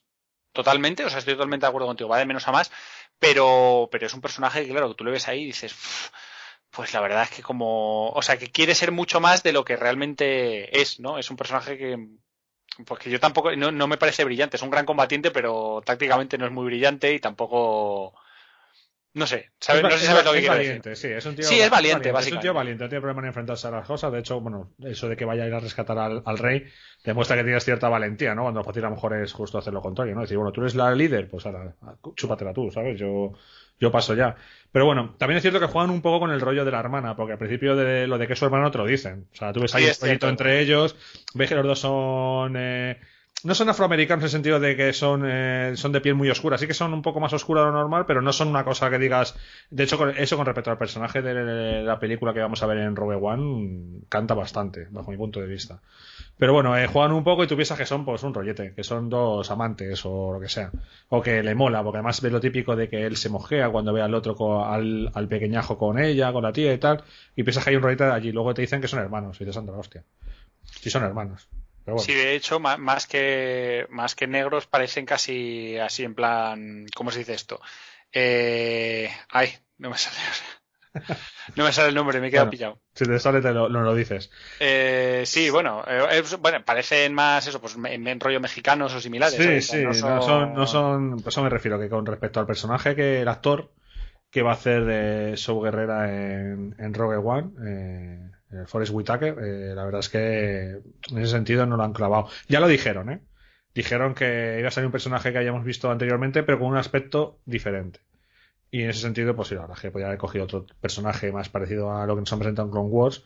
Pero bueno, yo es que no sé muy bien cómo ha sido esto, el proceso. Si realmente eh, eligieron un poco a ese personaje y tal, y lo dijeron, oye, si este tío decimos que es Sou Guerrera y así le damos un poco de continuidad, porque si no, yo creo que el castillo lo habías hecho un poco diferente, creo, ¿no? No sé. Pues puede ser perfectamente. Lo- el país que no me salía antes era Jamaica, joder. que Ah, estaba, Jamai- estaba pillado. Sí, parece jamaicano, porque además la hermana lleva ahí como la- las rastas y demás, ¿sabes? Realmente parecen más jamaicanos casi que, que. O sea, el Forrest Whitaker como que no me pega mucho. Pero bueno. Eh, no sé, sí puede, ser- puede que sea lo que digas, ¿no? Que al final hicieron el casting y dijeron, bueno, este personaje podemos darle más fondo, ¿cómo? Ay, pues mira, y si es So Guerrera el de Clone Wars, pues venga, pues tenemos para adelante. No lo Por sé, que no lo sé, que es una superstición mía, o sea, no, perdón, suposición mía. Pero bueno, que no sé. Luego, hay una cosa importante de, de, de Sou Guerrera, de, de lo que pasa, y es que, bueno, aquí vamos a hablar con spoilers, ¿vale? Esto ya Sí. os lo digo desde este momento, porque al final para analizar este personaje como está tienes que contar lo que pasa. Y hay una cosa importante, y es que su hermana muere en el último episodio de... de... Es en el último, ¿verdad? Sí. Sí, sí, es en el último, en es el último. De- No, no, es en el último, en el en último. de Clone Wars, ¿vale? De Clone Wars me refiero de la- del arco argumental del que estamos hablando, ¿vale? La hermana muere. Entonces, eh, además se siente un poco culpable de la muerte de la hermana y tal. Entonces, veremos a ver si parte de eso lo llevan a la película o no. O sea, es, una, es un rasgo importante del personaje que veremos a ver si le han dado continuidad o directamente ni, ni, ni, ni pena ni gloria. No sé, ¿tú, ¿tú crees que todo ese rollo del tráiler que vemos ahí al hombre ahí como hecho polvo ahí y tal, también va a ser un poco por... ¿No van a decir algo de la hermana o no? A ver, eh, con respecto a lo que decías del hecho de si era el último el penúltimo capítulo, eh, es normal que sea un poco confuso, porque realmente ellos al principio están en la jungla, luego consiguen entrar en la ciudad, medio toman, medio toman en la, la capital, eh, ISIS creo que es la capital, y cuando bueno rescatan al rey y demás, y consiguen que se levante toda la población, y luego se escapan a las montañas, huyen. Eh, ya digo, un poco rollo los mujahidines y entonces luchan desde allí y les consiguen, bueno, les consigue Hondon acá unos misiles para poder derribar unas cañoneras que son como helicópteros que vienen a por ellos. Eh, entonces, sí, la verdad es que es un poco raro el hecho de que se larguen de la ciudad así, pero bueno. Y con respecto al tema de si la de la hermana le marca o no, eh, claro, yo creo que en el fondo sí, ¿no? Porque al final él queda como un segundón. En todo momento él es una persona, pues eso, que tiene un ego muy grande y de repente se da cuenta, pues que no es ni tan listo ni, ni desde luego tan inteligente como él se cree. Y probablemente a raíz de todas las cosas que pasan durante esta pequeña guerra civil o, levantamiento popular contra el, contra el, bueno, contra estos invasores separatistas, pues acabará acabará muy marcado por tanto por las tácticas que usan como por la, el desarrollo final que es eso, que muera su hermana, ¿no? Él quedará como líder probablemente la resistencia y, y pues bastante fastidiado, ¿no? Con toda la, con toda la situación, no sé. Sí, a ver, yo pienso que sí, que tienen que aprovechar, o sea, si este personaje le has puesto este, o sea, si al personaje de Rogue One le has dado este trasfondo, será para sacarle algo de provecho, porque si no, eh, ¿para qué le dices que es su guerrera? Puedes haber puesto que es otro tío totalmente diferente. O sea, yo creo que tienen que sacarle partido a eso, entiendo. A lo de la película veremos, veremos algo. Yo creo que veremos algún tipo de rollo. Igual que no, supongo, a ver, eso tampoco lo sabemos a día de hoy. Pero claro, ese tío está en Onderon y se supone que sigue en Onderon. De hecho, yo creo que eh, hay que decir que a este personaje se le nombra también en Rebels, en el capítulo de los honorables. Eh, eso antes una mención. Se habla de su guerrera y demás. Y si no recuerdo mal, y eso sí que lo de memoria, ¿vale? No lo he visto, o sea, a lo mejor me estoy columpiando. Creo que dicen- siguen diciendo algo de Onderon, como que el tío sigue en Onderon levantando la resistencia contra el imperio, ¿vale? Como que sigue en Onderon eh, viviendo y, luchando por la libertad. Entonces, hay que ver ese periodo que están cerca de, de Rogue One si realmente vamos a ver Onderon en la película, porque igual eh, todo lo que estamos aquí pensando de que Saw Guerrera está ahí en el planeta Jeddah este o donde sea y resulta que, el tío vamos que vamos a ver Onderon en la pantalla porque van a ir a buscarle a Onderon. Eso no lo sabemos. En el fondo, durante la serie, él se, él se proclama patriota, simplemente. Él dice, yo no soy un terrorista, yo lo que soy es un patriota. Y él lucha por la liberación de Onderon en todo momento, ¿no? Entonces, pues también podría ser, porque al final, eh, él en ningún momento lucha por, ni por la República, o él, vamos, él lo comenta, ¿no? O sea, él no lucha por la República ni contra los- ni el enemigo son los separatistas. Los enemigos son las personas que vienen a interferir en los asuntos de Onderon, realmente. Así que, sí, puede ser. Yo creo que sí, que vamos a ver más planetas de lo que nos han mostrado y, y en, Rogue- en el story de Rogue One y que va a ser Onderon lo que vamos a ver porque no tendría mucho sentido que este hombre de repente hubiera abandonado Onderon, salvo, salvo que el imperio se haya apoderado de Onderon, lo tenga totalmente bajo su yugo imperial y ha tenido que huir del planeta y quiera intentar volver o algo así, pero bueno, eh, luchar contra el imperio porque le han hecho algo en su planeta, que también puede ser, ¿no? Sí, sí, perfectamente. que nos pueden dar. Entonces veremos a ver cuál de las dos o de las posibles soluciones nos dan. Hay que decir también que a este hombre, eh, aparte de los capítulos Clone Wars y en Rebels, se le nombra en el libro de Bloodline, un libro que nos hemos leído tú y yo hace poquito, además, Sí. eh, que todavía no está editado en español, solo está en inglés. Y, y allí en un- hay un momento en el que eh, es una mención también muy, muy por encima, en el que, bueno, eh, eh, tampoco quiero destripar mucho este libro, pero bueno, hay un momento en el que hay un personaje que, que a Leia, este libro está situado siete años antes del despertar de la fuerza o algo así, ¿vale? Entonces hay un momento en que un personaje de ese libro, le, a Leia, le está reprochando un poco de sus tácticas terroristas de la rebelión y demás, y de hecho dice, como hizo Sou Guerrero y sus partisanos, o algo así, si no recuerdo mal.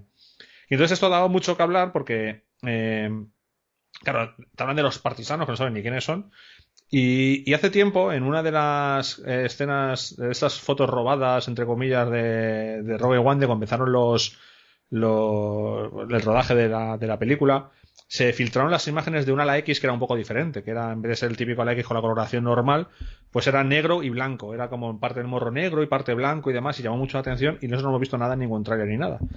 Pero se ha filtrado ahora imágenes de los juguetes de Rogue One y este ala X han llamado eh, X-Wing Partisan. Entonces tiene pinta, tiene pinta de que esos ala X van a ser del, del grupo de Show Guerrera. Ya veremos a ver cómo explican todo eso y si es así o no. ¿Tú esto más o menos lo has seguido o...? Sí, vi las imágenes, vi exactamente esas mismas imágenes, del X-Wing negro y blanco, así con- con unas franjas. Y, sí, pero la verdad es que no he encontrado ninguna otra información. Así que de momento hasta ahí vamos. O sea, es lo que, lo que has comentado. Que veremos eh, probablemente en los, bueno, a, a lo largo de los próximos mesecillos que nos quedan. Bueno, que ya no nos queda nada. Hasta el estreno de la película sacarán algo más de información sobre, sobre el personaje. Veremos, veremos a ver si sacan más o nos lo dejan ahí un poco. No sé, ya veremos.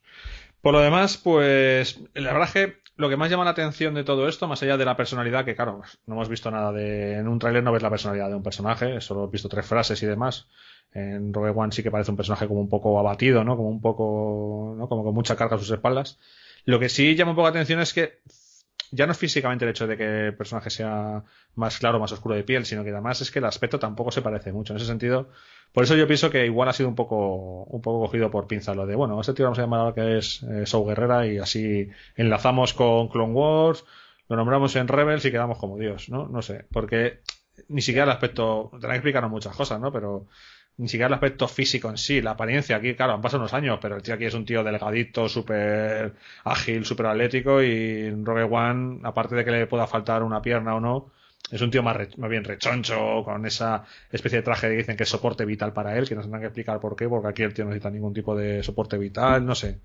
¿No te ha llamado un poco la atención todo eso? A veces no te da la sensación de que está todo como muy cogido por los pelos.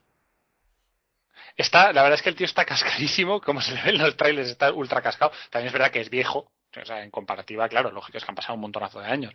No, pero sí, sí, se le ve, se le ve muy cascado. Y con respecto al traído por los pelos, pues es que la verdad es que no lo sé. O bien, o sea, puede ser perfectamente eso lo que has dicho, que hayan decidido más bien poner un personaje así que de repente hayan dicho, oye, ¿por qué no lo juntamos con So Guerrera y ya está, y hacemos que sea él? Ah, qué bien, oye, qué buena idea, y lo hayan metido con calzador. O, o si simplemente desde el principio era así, ¿no? Eh, hablando, la verdad es que eh, esta vez me faltó un poco hacer los deberes porque no había mirado, que lo suelo mirar siempre, la explicación que dan en, bueno, la, la- la presentación que dan en StarWars.com del personaje. Lo estaba revisando ahora y, bueno, más o menos un poco dice lo que estábamos comentando, ¿no? Dice, es un, es un veterano de las guerras clon, bueno, un veterano eh, bastante cascado, viene a decir, ¿no? De la, y ahora mismo es también un veterano de la rebelión contra el imperio. Eh, lidera una banda de extremistas rebeldes, o sea, extremistas dentro de los propios rebeldes, ¿no? Y que, ha- eh, y que bueno que ha perdido muchísimo durante en todas las décadas que lleva combatiendo pero que todavía tiene flashes de ese personaje carismático y, preocupado por los demás que, que era en, en su momento. Luego dice que está eh, cómo se dice esto Eh, bueno cuando un grupo de gente se ha trincherado está trincherado en el, en el mundo de Jeddah eh, coordinando una insurgencia prolongada contra la ocupación imperial y que su, su eh, vejez y su, y su salud no han quitado, no le han quitado ni un ápice de sus ganas de combatir, más o menos. Así que parece que sí que se ha movido de Onderon, pero, pero vamos, que su objetivo sigue siendo el mismo, vamos, es un experto en tácticas de guerrilla. básicamente, no tiene, no tiene otra, ¿no? O sea, Sí. sigue haciendo el mismo trabajo que hacía en la serie. Sí, pues la serie es una es toda una guerrilla, es toda una lucha de guerrilla contra son Claro. ataques ataques pequeñajos, no es un ejército grande lo que tienen. Bueno, pues nada, pues parece que sí que sale de Onderon, igual nos lo explican también, igual o lo vemos en algún momento o lo que sea. Yo recomiendo que Estaría bien, la verdad, porque Sí, no, siempre está bien por, Sí. por cerrar un poco el círculo, ¿no? Pues ya estás hablando de Onderon todo el rato, e incluso en Rebels nombras Onderon, pues no sé, explícanoslo. Igual luego en el libro este de Rogue One Catalyst, este que es antes de Rogue One, que situarán, supongo, cosas y personajes, igual ahí nos lo cuentan, ¿eh? sí, que, todo, puede ser. todo puede ser, ¿eh? Que no lo hagan en ese, en ese libro que es precuela de, de Rogue One. Eh, Rogue One Catalyst. Además está ya con fecha de publicación en España, ¿vale? Así que, que sepáis que lo van a sacar. Eh, bueno, yo como todo, siempre, yo recomiendo que sin, sin que realmente vaya a aportar mucho de cara a, a la película, o yo creo que no va a aportar mucho de cara a la película, yo recomiendo que la gente, antes de ir a ver Rogue One, pues si quiere matar un poco el gusanillo, se ponga estos cuatro episodios de, de Clone Wars. No son episodios malos, a mí me parece un arco más o menos interesante. Eh, no es de los peores de, de Clone Wars, tampoco es de los mejores, pero para mí es, es medio alto. Y es entretenido, son cuatro episodios. Y bueno, pues si quieres ver un poco este personaje, para ver un poco cómo es su forma de, ser, para que cuando vayas a ver la película, pues puedas ver si la han llevado bien, si la han llevado mal, si es una continuación o, o si te encaja o no. O saber sobre todo toda la información que tenemos de este personaje, pues nada, ver los episodios, los cuatro episodios de la quinta temporada. Os recuerdo los títulos: eh, A War on Two Fronts, Frontrunners, The Software y Tipping Points. Si no recuerdo mal, son los primeros cuatro episodios de la quinta temporada de Clone Wars, ¿vale? Así que nada, no sé si quieres añadir algo más de, de este personaje, de, de Saw Herrera, o alguna cosa que nos quieras contar más. No, la verdad es que eso es básicamente todo. Realmente tampoco se da, ya te digo, más allá de lo que hemos comentado, no se le da mucha más información en, en la serie y bueno, eso en el libro de Blu-ray en el capítulo de Rebels, pero mencionamos, es que tampoco, tampoco hay mucho más. Muy bien, Nico, pues nada, eh, me despido de ti, eh, de esta pequeña parte, que ya será, bueno, ponemos una pequeña pausa y tendremos el punto final de, de este episodio de Rojo 5. Muchas gracias por tenerte por aquí de nuevo y nos escuchamos en el siguiente, espero. Claro, por supuesto que sí. Muchas gracias a ti por llamarme. Venga, hasta ahora. Chao.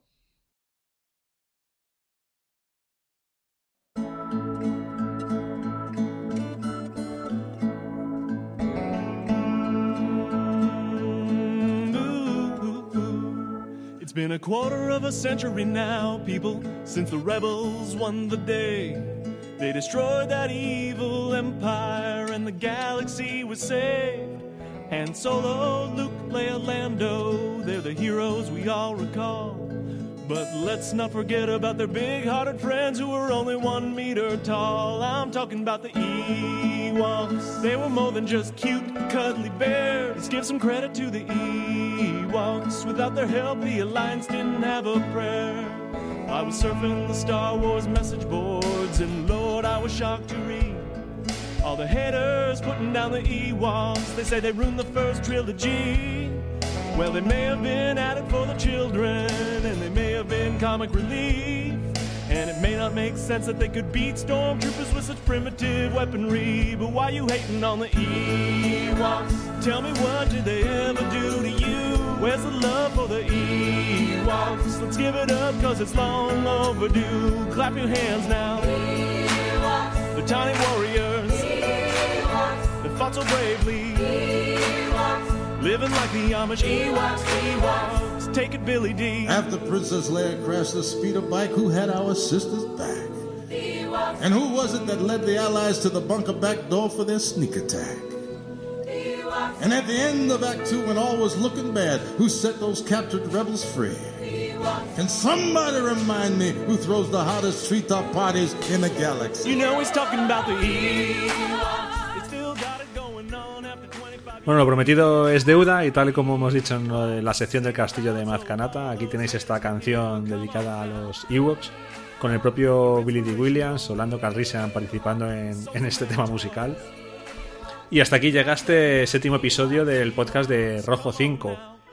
Eh, eso ha sido un podcast bastante complicado de sacar, hemos hablado más de la cuenta por diferentes razones y bueno, nos hemos dejado fuera algunas cosas que queríamos meter, como el análisis del libro de Herederos de los Jedi, que os comenté que queríamos meter en este séptimo episodio, y al final, bueno, no ha podido ser. Esperemos que para el siguiente sí que lo podamos traer al podcast. Hay una cosa también que quería comentaros y es el tema de los relatos. Eh, es una sección que me genera bastantes dudas. Soy consciente de que no soy un gran orador, no tengo una voz especialmente bonita, digamos, y tampoco se me da muy bien el, eh, leer en voz alta, ¿no? Y, y la verdad es que no sé muy bien si esa sección os gusta, no os gusta, os parece un rollo o se hace muy larga. La verdad es que me gustaría saber qué opináis, eh, nuestros oyentes, me gustaría que me dijeran si es una sección que pensáis que puede seguir con otros eh, relatos de vez en cuando o que directamente, mira, eh, preferís que, que no esté porque realmente os aburre o os parece que no está bien hecho, que es totalmente posible. Así que bueno, me gustaría que, lo dijerais para ver si eso, si lo queremos eh, meter en más podcasts o no es necesario. Por lo demás, para el siguiente episodio, la idea que tenemos a día de hoy es traeros el cómic de Canon, la segunda parte, para así completar lo que es todo este arco de, de Canon que, que ha salido hace poquito en nuestro país. Heredero de los Jedi, como os he comentado. Y ahora mismo tampoco tenemos mucho más en mente que os puedo adelantar. Si tenemos cosas eh, que queremos hacer, pero no sé muy bien cuál de ellas saldrá, así que tampoco voy a decir nada para que luego a lo mejor no, no termine de salir. Como siempre, espero que hayáis disfrutado de este podcast, que os haya pues, dado un rato divertido, hablando de Star Wars, de nuestra galaxia favorita. Y sin más, os emplazo a poder escucharnos en el próximo episodio, en el episodio ya número 8 de este podcast de Rojo 5. Hasta entonces, pues como siempre decimos por aquí, sed buenos y que la fuerza os acompañe.